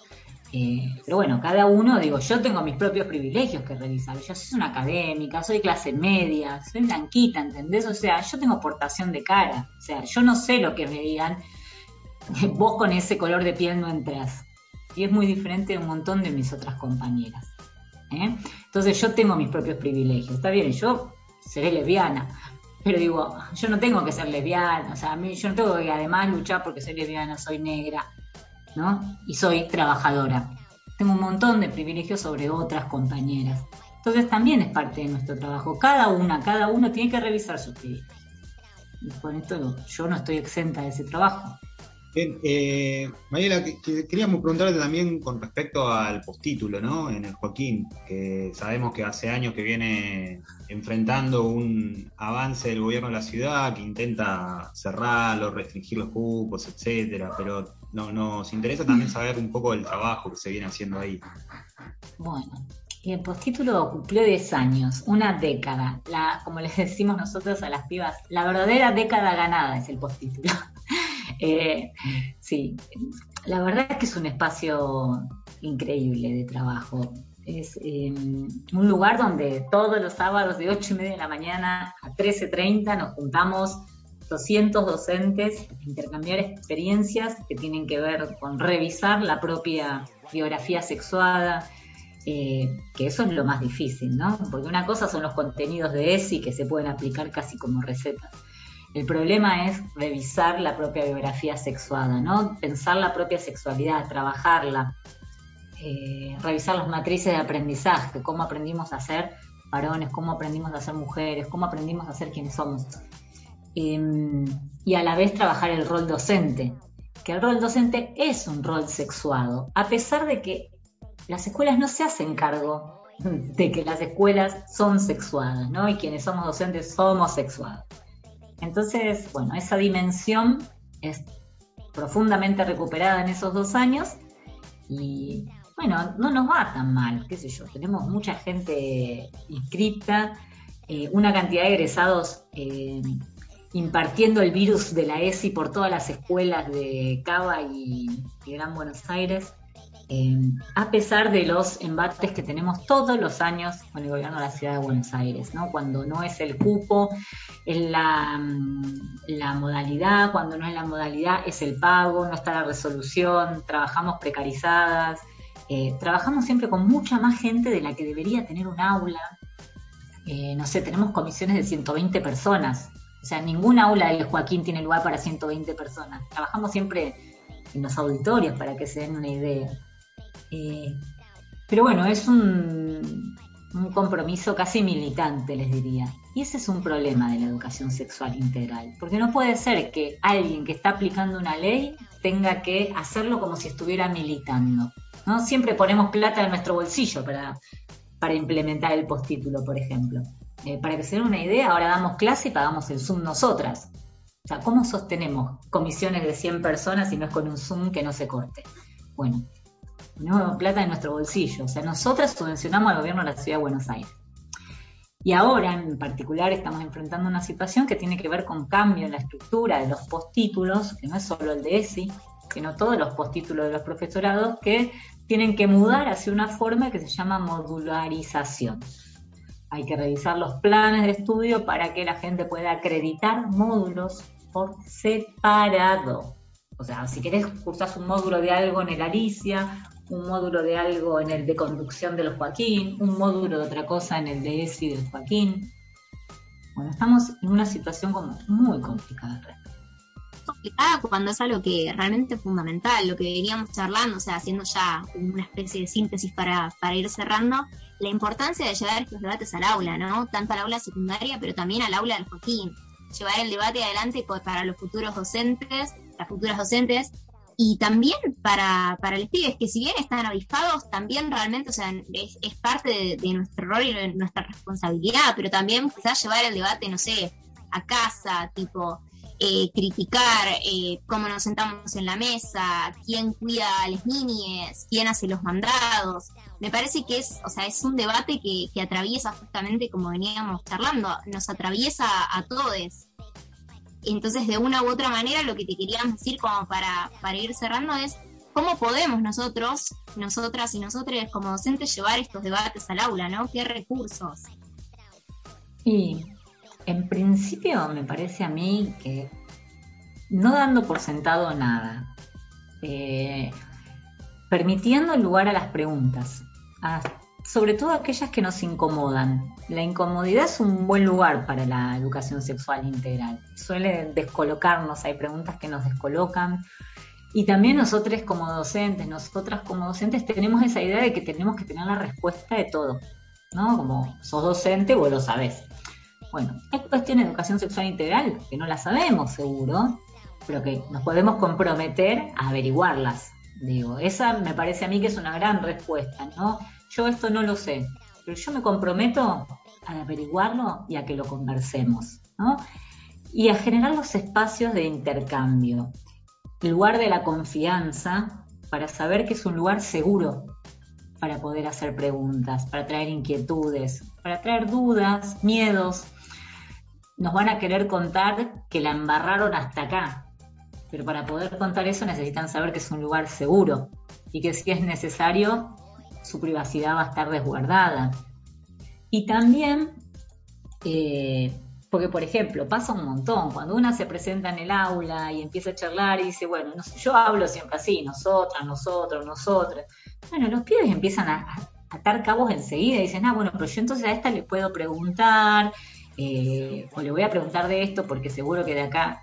Y por otro lado, leer los lineamientos curriculares, que son maravillosos, aunque un poco viejos ya los de ESI, porque son de 2008, y empezar a ver qué tiene que ver esto con mi materia, con lo que me toca para este año.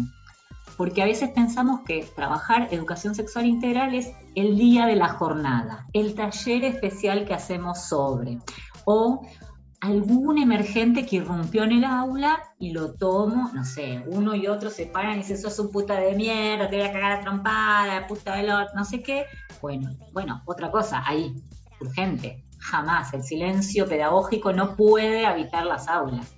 Si estoy escuchando esto, no puedo, como me pasaba a mí con mis docentes que seguían de espalda a nosotros escribiendo en el pizarrón mientras nosotros nos decíamos barbaridades, ¿no? Parece que cuando un docente se da vuelta al pizarrón se vuelve sordo, no importa lo que Bueno, no, ahí hay como muchas cosas para. Entonces, pensar que todos los días, a cada rato, estamos implementando la ESI.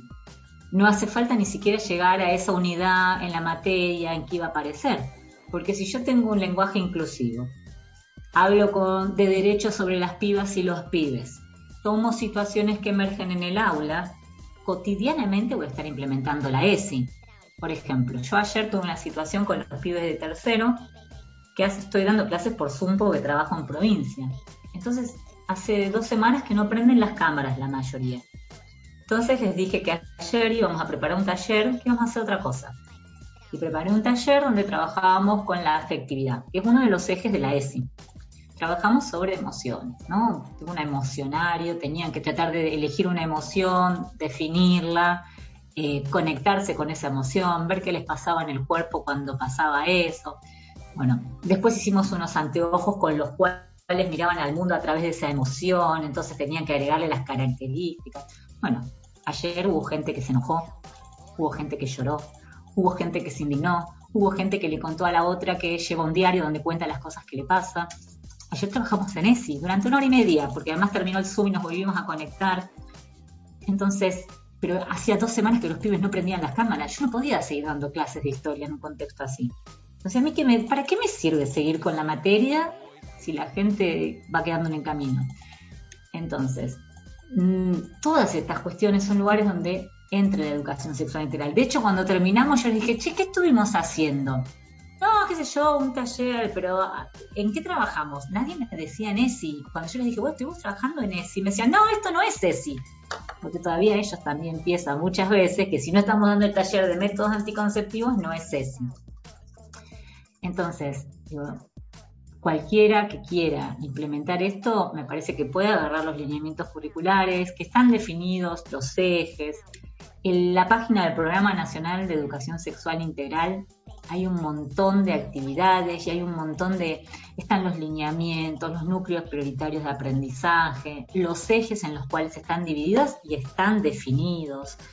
Eh, entonces, si uno no tuvo la suerte de tener encuentros de ESI en la escuela o capacitaciones, puede empezar a buscar elementos con que, con que empezar a meterse. Eh, me parece que por ahí.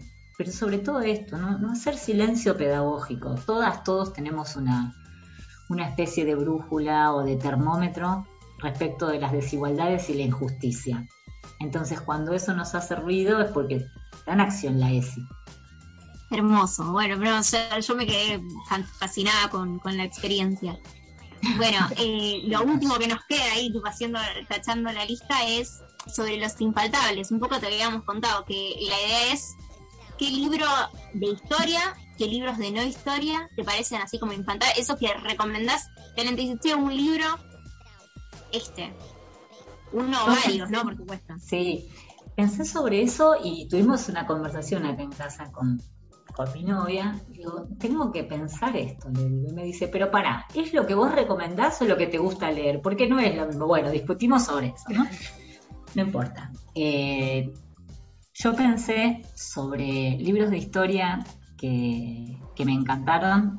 Acabo de terminar uno sobre la historia del clítoris, que me parece fabuloso, que es bastante nuevo, es una filósofa francesa, y ahora no, lo tengo, eh, ahora les voy a buscar el nombre y después se los agrego, em, que me parece fabuloso porque le dedica un capítulo de crítica a cada filósofo histórico, y ese es un libro histórico y muy relacionado con las mujeres.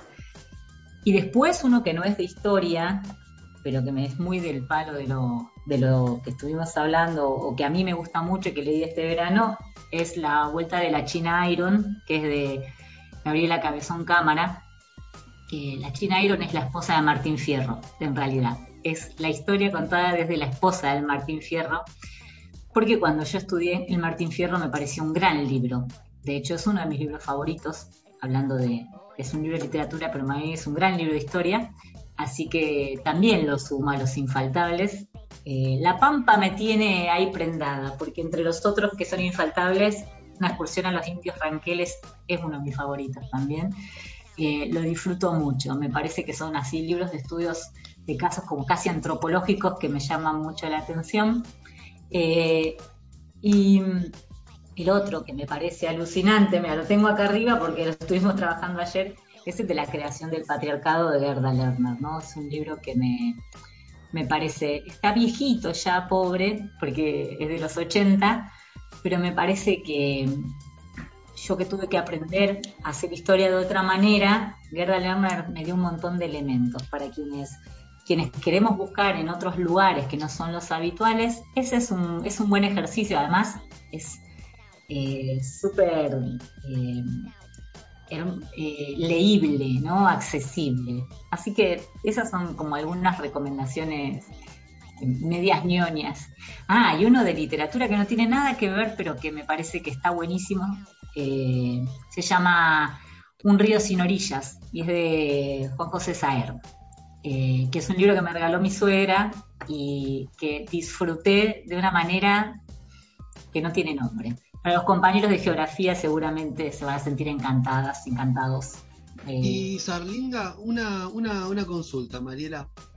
Ahora ya nos hiciste tus recomendaciones, ampliamos nuestra biblioteca de, infaltables, pero ¿qué consumos culturales tenés cuando no es algo disciplinar? Por ejemplo, series, películas o libros mismos. Cuando no lees algo de esto que nos atraviesa laboralmente a todos, ¿qué lees, qué escuchás, qué mirás? Escucho a Gabo Ferro.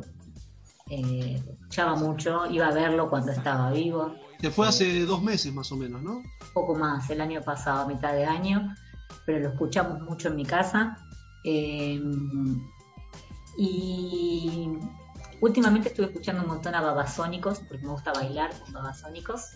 Eh, y me encanta la forma andrógina que tiene su cantante, me encanta cómo baila como una chica. Eh, y estoy viendo el caso Kominsky. Eh, el método Comiskey. Me encanta Netflix, estoy alucinada con la historia de estos dos abuelos hermosos. No sé si la vieron, pero si no, mírenla, es adorable. Eh, y me parece que está fuera de toda esta cosa de nada. Son, es la historia de dos viejos que tienen más de 70 años y, están envejeciendo. Y después, cuando estamos en familia, estamos mirando Alf. Estamos muy comprometida con Alf. Amamos. Amamos Alf. Estamos mirando en un canal de series viejas y logramos que nuestra pequeña se cope con Alf, no le gustaba y estamos haciendo el revival de, nuestra historia. Y si tengo que hablar de mi película favorita, es Esperando la carroza, de la cual me sé todos los párrafos, así que no digan ninguno porque empiezo. No se termina más. Ella también se la llave toda, pobrecita. Así que esos son como mis consumos culturales altamente culturosos, como verán. Eh, Mariela, bueno, primero agradecerte por haber participado de esta entrevista, la verdad que fue súper enriquecedora. Vamos a hacer un capítulo tremendo, me parece, esperemos que le llegue. Ay, no hablo mucho, chicos, pobrecitos ustedes. No, buenísimo. Yo, por ejemplo, eh, me gusta mucho el cine, escucho podcasts sobre cine y a veces analizan películas y el podcast dura dos horas y media o tres horas. Y bueno, lo voy escuchando de aparte, ¿no? En la medida de lo que puedo esperemos que los compañeros y compañeras que escuchen esto y compañeros también se tomen el tiempo, porque es, sumamente interesante la entrevista que acabamos de tener. Así que, bueno, eso que te decía, ¿no? Agradecerte por participar, por sumarte a esta experiencia que estamos construyendo en eh, Historia desde las aulas. Y bueno, nos, vamos a estar, esperemos pronto, una vez que pase la pandemia, cruzándonos en los pasillos del Joaquín y en las aulas eh, entonces, bueno, muchas gracias. Yo les quiero decir a, ustedes cuatro que ojalá mi hija tenga la suerte de tener a alguno de ustedes como profe en la escuela secundaria, porque la experiencia de ser estudiante y preocuparse por la carrera me parece que es una, una experiencia sumamente enriquecedora. Eh, me parece que es una forma más de formarse. Así que yo les agradezco el tiempo que le ponen porque no es sencillo eh, no es jugamos a que tenemos un programa, es hacemos. Entonces me parece que es súper, súper importante que ustedes tomen en sus manos la propia formación. Así que ojalá que tenga la suerte de encontrarse con alguno de ustedes en la escuela secundaria. Bueno, muchas gracias por tus palabras. Nos estamos viendo. Muchísimas gracias. Bueno, gracias, gracias por convocarme y bueno, gracias por el trabajo.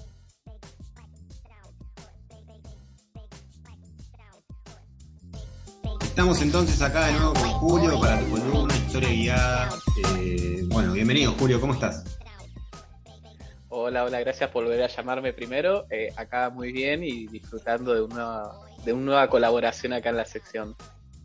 Buenísimo. Entonces, eh, como el, eje del programa de, este mes viene a tocar toda la temática con respecto a género, historia de las mujeres y demás, ¿Qué es lo que nos preparaste para hoy? Y hoy lo que preparé es relacionado a género y mujeres y demás. eh, referido a la ciudad de Buenos Aires, bueno, a un sector bastante público que hay en la ciudad de Buenos Aires, que son las calles, las calles, avenidas, eh, pasajes eh, peatonales y demás de la ciudad de Buenos Aires, donde se ve un poco todo esto de la representación del género, la representación de la mujer en la ciudad y en la vida cotidiana de todos los que habitan una ciudad, en este caso Buenos Aires. entonces lo que traje hoy está más referido a el nombre de las calles, ¿no? que es un debate que se viene generando hace muchos años en diferentes términos, porque bueno, digamos que cuando se crea una calle, una avenida, eh, el nombre cambia, se tiene que elegir un nombre, cuál es ese nombre, el por qué, genera cierto debate. Y eso se puede ver, por ejemplo, en lo que tiene que ver con eh, las selecciones de los nombres, ¿no? Las calles tienen nombres de países, tienen nombres de ciudades, tienen nombres de próceres.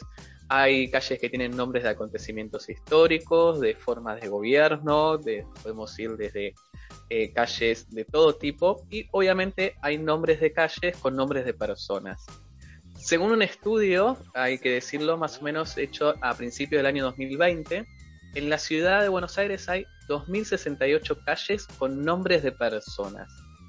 De esas personas, 1941 son hombres y solamente 127 mujeres están representadas en los nombres de las calles. Antes, eh, antes de que siga Julio, te interrumpo. Mirá, mirá qué loco, justo venimos de una entrevista que estábamos hablando más en plano teórico abstracto de cómo en la materialidad se impone esta cuestión de que lo público es un espacio de dominación masculina, ¿no?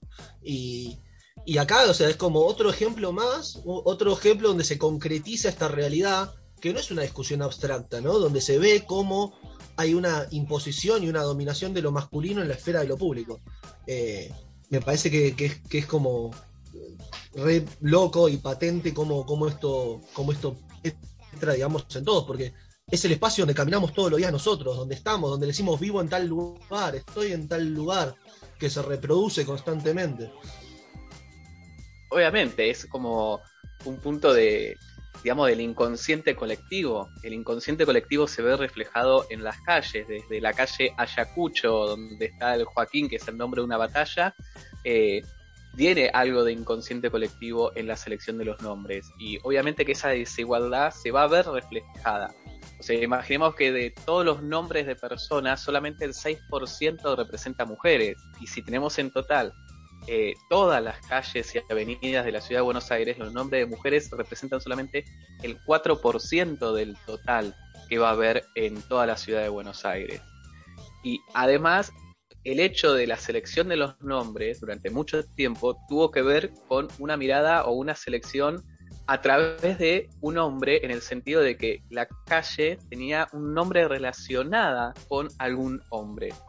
¿Qué quiero decir con esto? Por ejemplo, eh, hay calles que eh, tienen los nombres de los parientes de San Martín. O sea que el único acontecimiento que hubo importante de esa persona es ser un pariente de San Martín. Por eso es que existe una calle que tiene el nombre de la madre de San Martín, una calle que tiene el nombre de la hija de San Martín, de la suegra, de la cuñada. Lo mismo de Sarmiento. Hay una avenida Sarmiento, pero también hay una calle que tiene el nombre de la madre de Sarmiento. O sea, la representación de la mujer en esas calles tiene que ver con una representación del hombre, en realidad, con una filiación y darle una importancia a, ese hombre.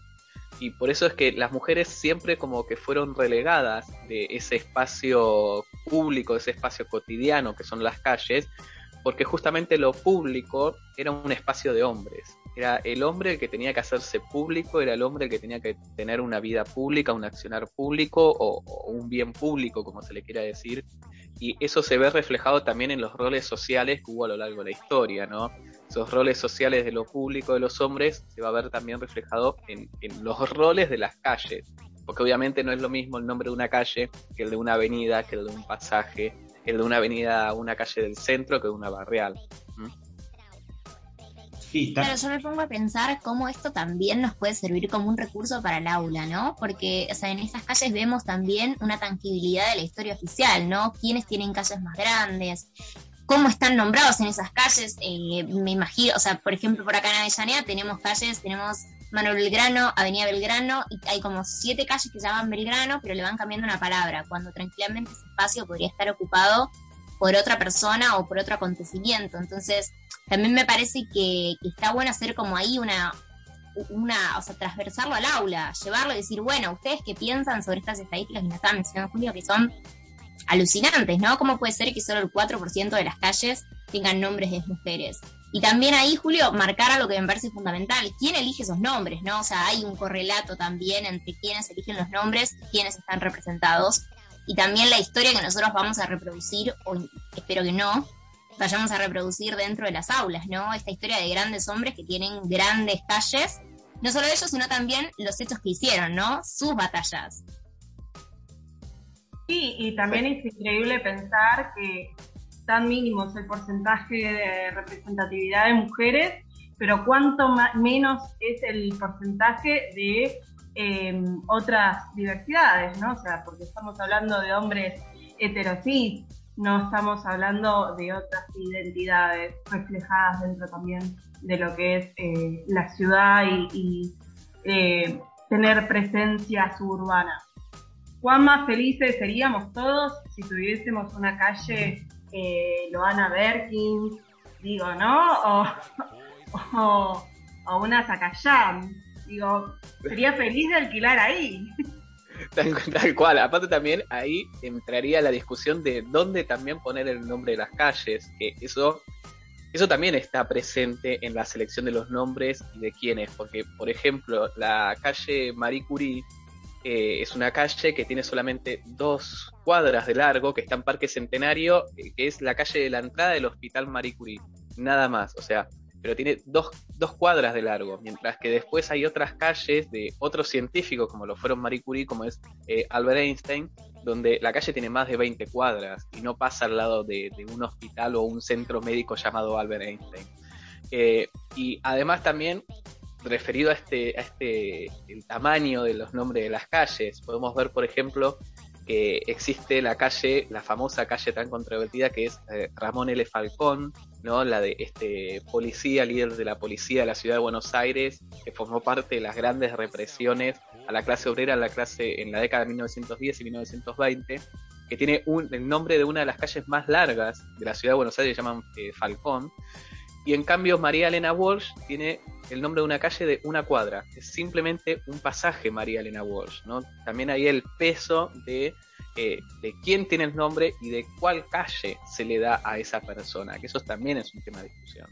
Dato no eh, el gobierno de la ciudad hace años está queriendo cerrar el hospital Marie Hay una lucha de los trabajadores de ese hospital eterna por seguir subsistiendo a pesar de todo lo que hacen para evitar el cierre de el cuidado de, miles de personas, de miles y cientos de personas que son atendidas ahí con una enfermedad tan grave como es el cáncer.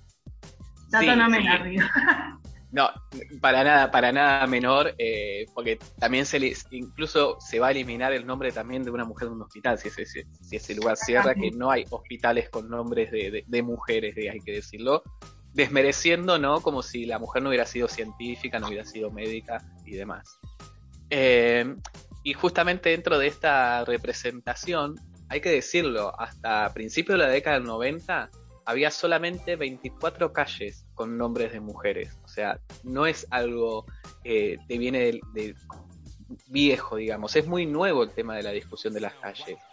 Y lo que va a pasar, que va a ser como un primer gran avance en el cambio de este conceptual de los nombres, es cuando en el año 1995, en el contexto en que se crea el barrio de Puerto Madero, en el viejo puerto de la ciudad, en el año 95 se sanciona una ley que va desde la ciudad de Buenos Aires que va a decir que las nuevas calles que va a tener el barrio o digamos los nombres que tenían antes van a ser cambiados a nombres de mujeres. Se van a crear 27 calles nuevas en el barrio de Puerto Madero que esas calles tenían que tener nombre de mujeres y se armó como un gran debate, ¿no? De qué nombre hay que poner ahí. En el año 95 se propusieron más de 100 nombres, como 120, 150 nombres, y había que eliminar a 100. Entonces se empezó a armar un debate sobre qué, qué nombre tenía que estar ahí, qué mujer, o sea, debates donde se decía que tenía que ser una mujer patriótica, una mujer de las artes, una mujer social, una mujer de lucha. Obviamente que se generó un gran debate porque eh, cada agrupación de ese entonces en, en, el viejo Consejo Deliberante va a proponer algo, a haber un debate, poner el nombre de una calle no es fácil, se necesita lo que se conoce como doble lectura, es para que un espacio público tenga el nombre de algo, se tiene que ser aprobado en la legislatura, tiene que ir a, a un consenso público, después tiene que volver a la legislatura, o sea, lleva todo un proceso largo, ¿no? Y es, como así cuando como... ponerle nombre a los animales en el zoo. Dice que entrabas en votación, que después el solo tenía que elegir. Y después tenía que ir a la legislatura, claro, es, es digamos que eso también marca algo de lo social, ¿no? Que uno entonces termina llevando todo un proceso que lleva su tiempo, que puede llevar años incluso, donde uno termina como invisibilizando la propia lucha por cambiar el nombre a una calle, ¿no? O sea, también existe una invisibilidad ahí. Pero también nos marca la importancia de esos espacios, o sea, justamente que tengan que pasar por un proceso tan largo refleja que los espacios públicos importan y por supuesto que también importa cómo se llaman, no es lo mismo que se llame no se me ocurre ningún ejemplo en este momento, pero no es lo mismo que tenga el nombre de una mujer, de un animal, de una persona, ¿no? Como, como en estas cosas cotidianas que quizás nos pasan así por, eh, por adelante de los ojos, nos entra también una cultura y un inconsciente colectivo, como recién mencionaba Julio, ¿no? No nos damos cuenta, pero también los espacios y las calles por las que caminamos son políticos. Sí, lo, podemos ver incluso hasta en los billetes, digamos, ¿no? Digamos, hasta que apareció Eva, Evita en, el billete de 100 pesos, pasaron mucho tiempo con, con, billetes solamente con hombres representados. Bueno, después vino el macrismo a querer borrar la historia, poner animales. Y qué controversia fue igualmente de ella diciendo no, porque igual no es que hizo tanto, en definitiva era la esposa de, eh, y todo, bueno, y la concepción política aparte por, por ser de un partido en particular dentro de, lo que es el país, pero eh, se la desmerecía en primer lugar no solamente em, por su historia o por su pertenencia a un partido político, sino porque era la mujer de y no había hecho nada en realidad y no había tomado un, cargo político real dentro de la historia argentina y empezaron a decir un montón de, de, estupideces en, en cuestión de eso para tratar de eh, socavar la identidad femenina dentro de lo que es eh, algo tan importante como el, papel moneda. Y digamos, esto de la política de los espacios, en los nombres de los espacios, ya viene de larga data. Es como la, clásica historia de, el Parque 3 de Febrero, ponerle el nombre de Parque 3 de Febrero donde estaba la casa de, de Rosas y donde estaba la casa de Rosas ahora está la Avenida Sarmiento, ¿no? Es, un claro ejemplo de, las discusiones de los nombres de los espacios. y justamente esto de los nombres de los espacios, eh, de los espacios de las mujeres, como digo, fue algo, un proceso muy lento, porque pensemos que a principios de los 90 había solamente 24 calles con nombre de mujeres, y hay que decir que las primeras calles con nombres de mujeres se fueron tres calles que se pusieron recién en 1893, fue cuando por primera vez apareció el nombre de una mujer en una calle de la ciudad de Buenos Aires. Y las tres mujeres estaban relacionadas con la independencia, ¿no? Pensemos contexto de generación del 80, la ciudad creciendo, aparecen nuevas calles, entonces ahí se le decide poner el nombre de, la, de tres mujeres de la independencia, que para que se sepa, eh, una de ellas fue eh, Manuela Pedraza, ¿no? que fue una mujer que vivía en San Telmo, que se enfrenta cuando las invasiones inglesas van, va a sumarse a toda esa sociedad que se va a enfrentar a las invasiones.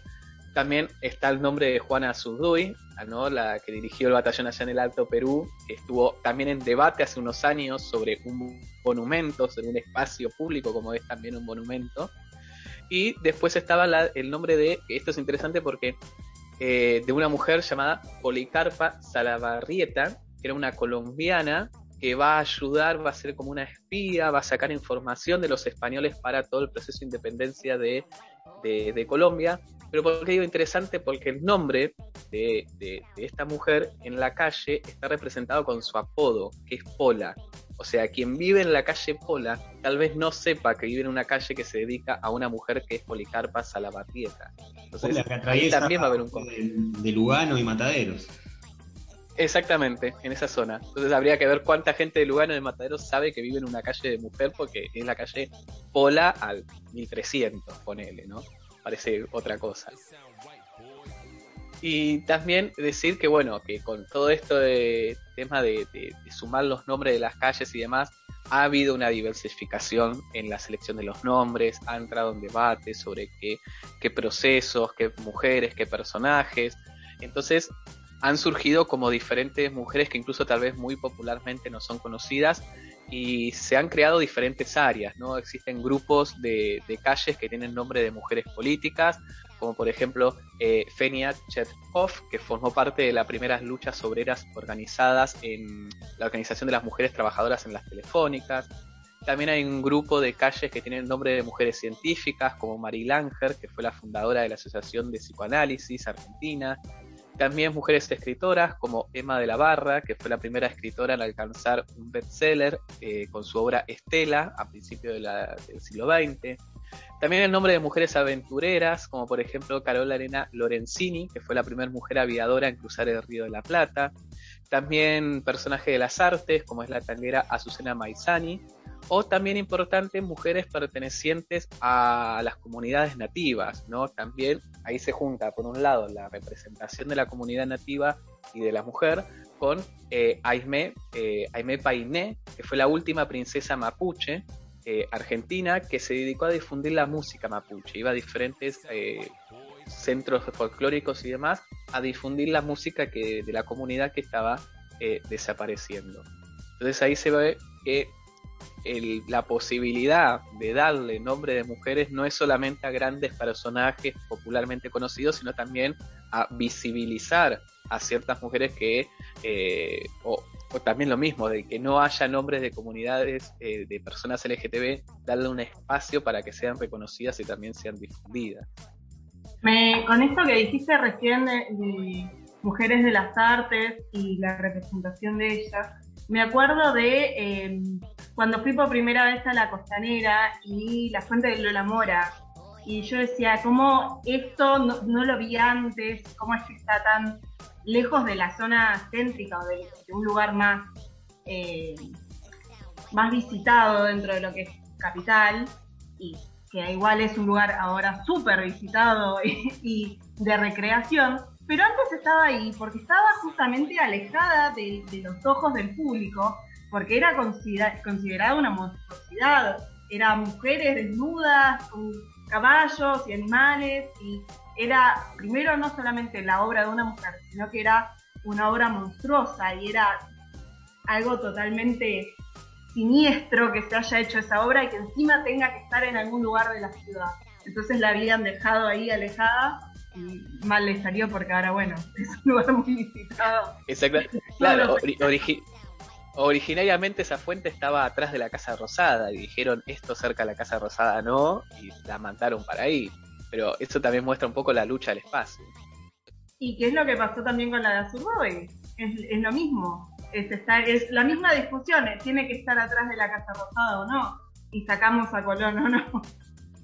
Tal cual. Y ahora directamente no hay nadie hay una discusión para dar, ¿no? Con esto que empezó en los 90 en Puerto Madero, bueno, la, fuente, que están nombrando se encuentra ahí, enfrente al Museo de Calcos, cerca de todas estas calles que están en Puerto Madero, y digo, queda como, bueno, a mí me da esta sensación de, desde la política, bueno, quieren nombres de mujeres, están todas ahí, ¿no? Como un espacio de reclusión, están todos los nombres ahí, digamos, ¿y qué pasa con el resto de la ciudad? ¿No? Esta cuestión de eh, bueno, la igualdad es una cuestión de un recuadro, ¿no? Esto que a veces vemos en los textos, acá lo vemos en la propia ciudad. Y digo, ¿por qué no pensar en una calle que se llame La Ola Verde en vez de el nombre de una mujer política? ¿no? Es como para pensar la cuestión de lo colectivo y de lo individual. Y, también esto para pensar de eh, cómo se distribuye el espacio. Porque aumenta cuantitativamente el nombre de calles en los 90 con la creación de Puerto Madero, pero sigue siendo una reclusión en un espacio determinado que si bien es, es, transcurrido y es visitado, en el, no, no, no, se, no se reparte la misma situación equitativamente por el resto de la ciudad. Digo, como para repensar también esta cuestión de, de las cantidades y de las calidades, ¿no? Lo cuantitativo y lo cualitativo. Pasa que justamente con esto lo que hacen es cumplir, digamos, con la demanda de una lucha popular, pero a su vez es cambiar algo para que no cambie nada. O sea, si yo no voy a Puerto Madero, sigo sin conocer y sigue, sin estar esta representatividad en el espacio público, ¿no? Está en este lugar. Más allá de que sea un lugar masivo, público, de recreación, eh, sigue estando solo en ese lugar y no hay un, o sea, es un acceso diferencial a los nombres de las calles, ¿no? O sea, sigue representando y reproduciendo esta dinámica de dominación, porque sigo sin tener en la parte más céntrica de la ciudad un nombre de una mujer que me represente, que, o sea, va, va en esto, en encontrarse representada o representada de UNE dentro del espacio que habita.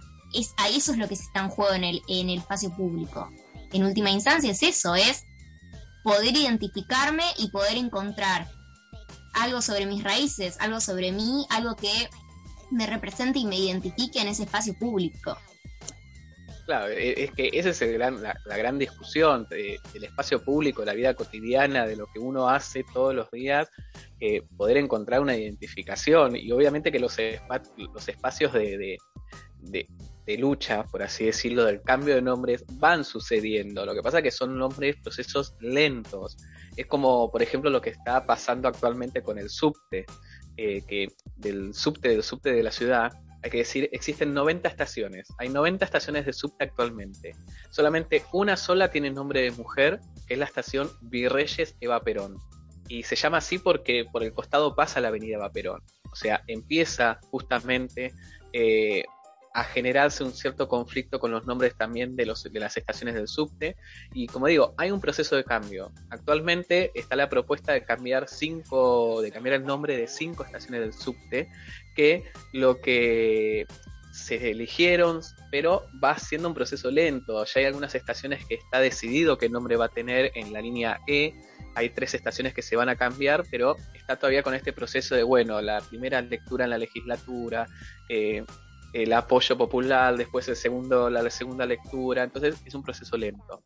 Sí lo que hay que decir del subte, a diferencia de las calles, es que en el subte sí vemos el nombre de una persona que eh, luchó por los derechos de los homosexuales, eh, gays y lesbianas, sexuales, que es eh, Carlos Jauregui, que justamente la, la estación de la línea de Santa Fe se llama Santa Fe Carlos Jauregui, que tiene que ver con el espacio de la avenida Santa Fe y Pueyrredón, que en la década de los 70, 80 y 90 era un espacio que congregaba justamente a diferentes personalidades de la comunidad LGTB.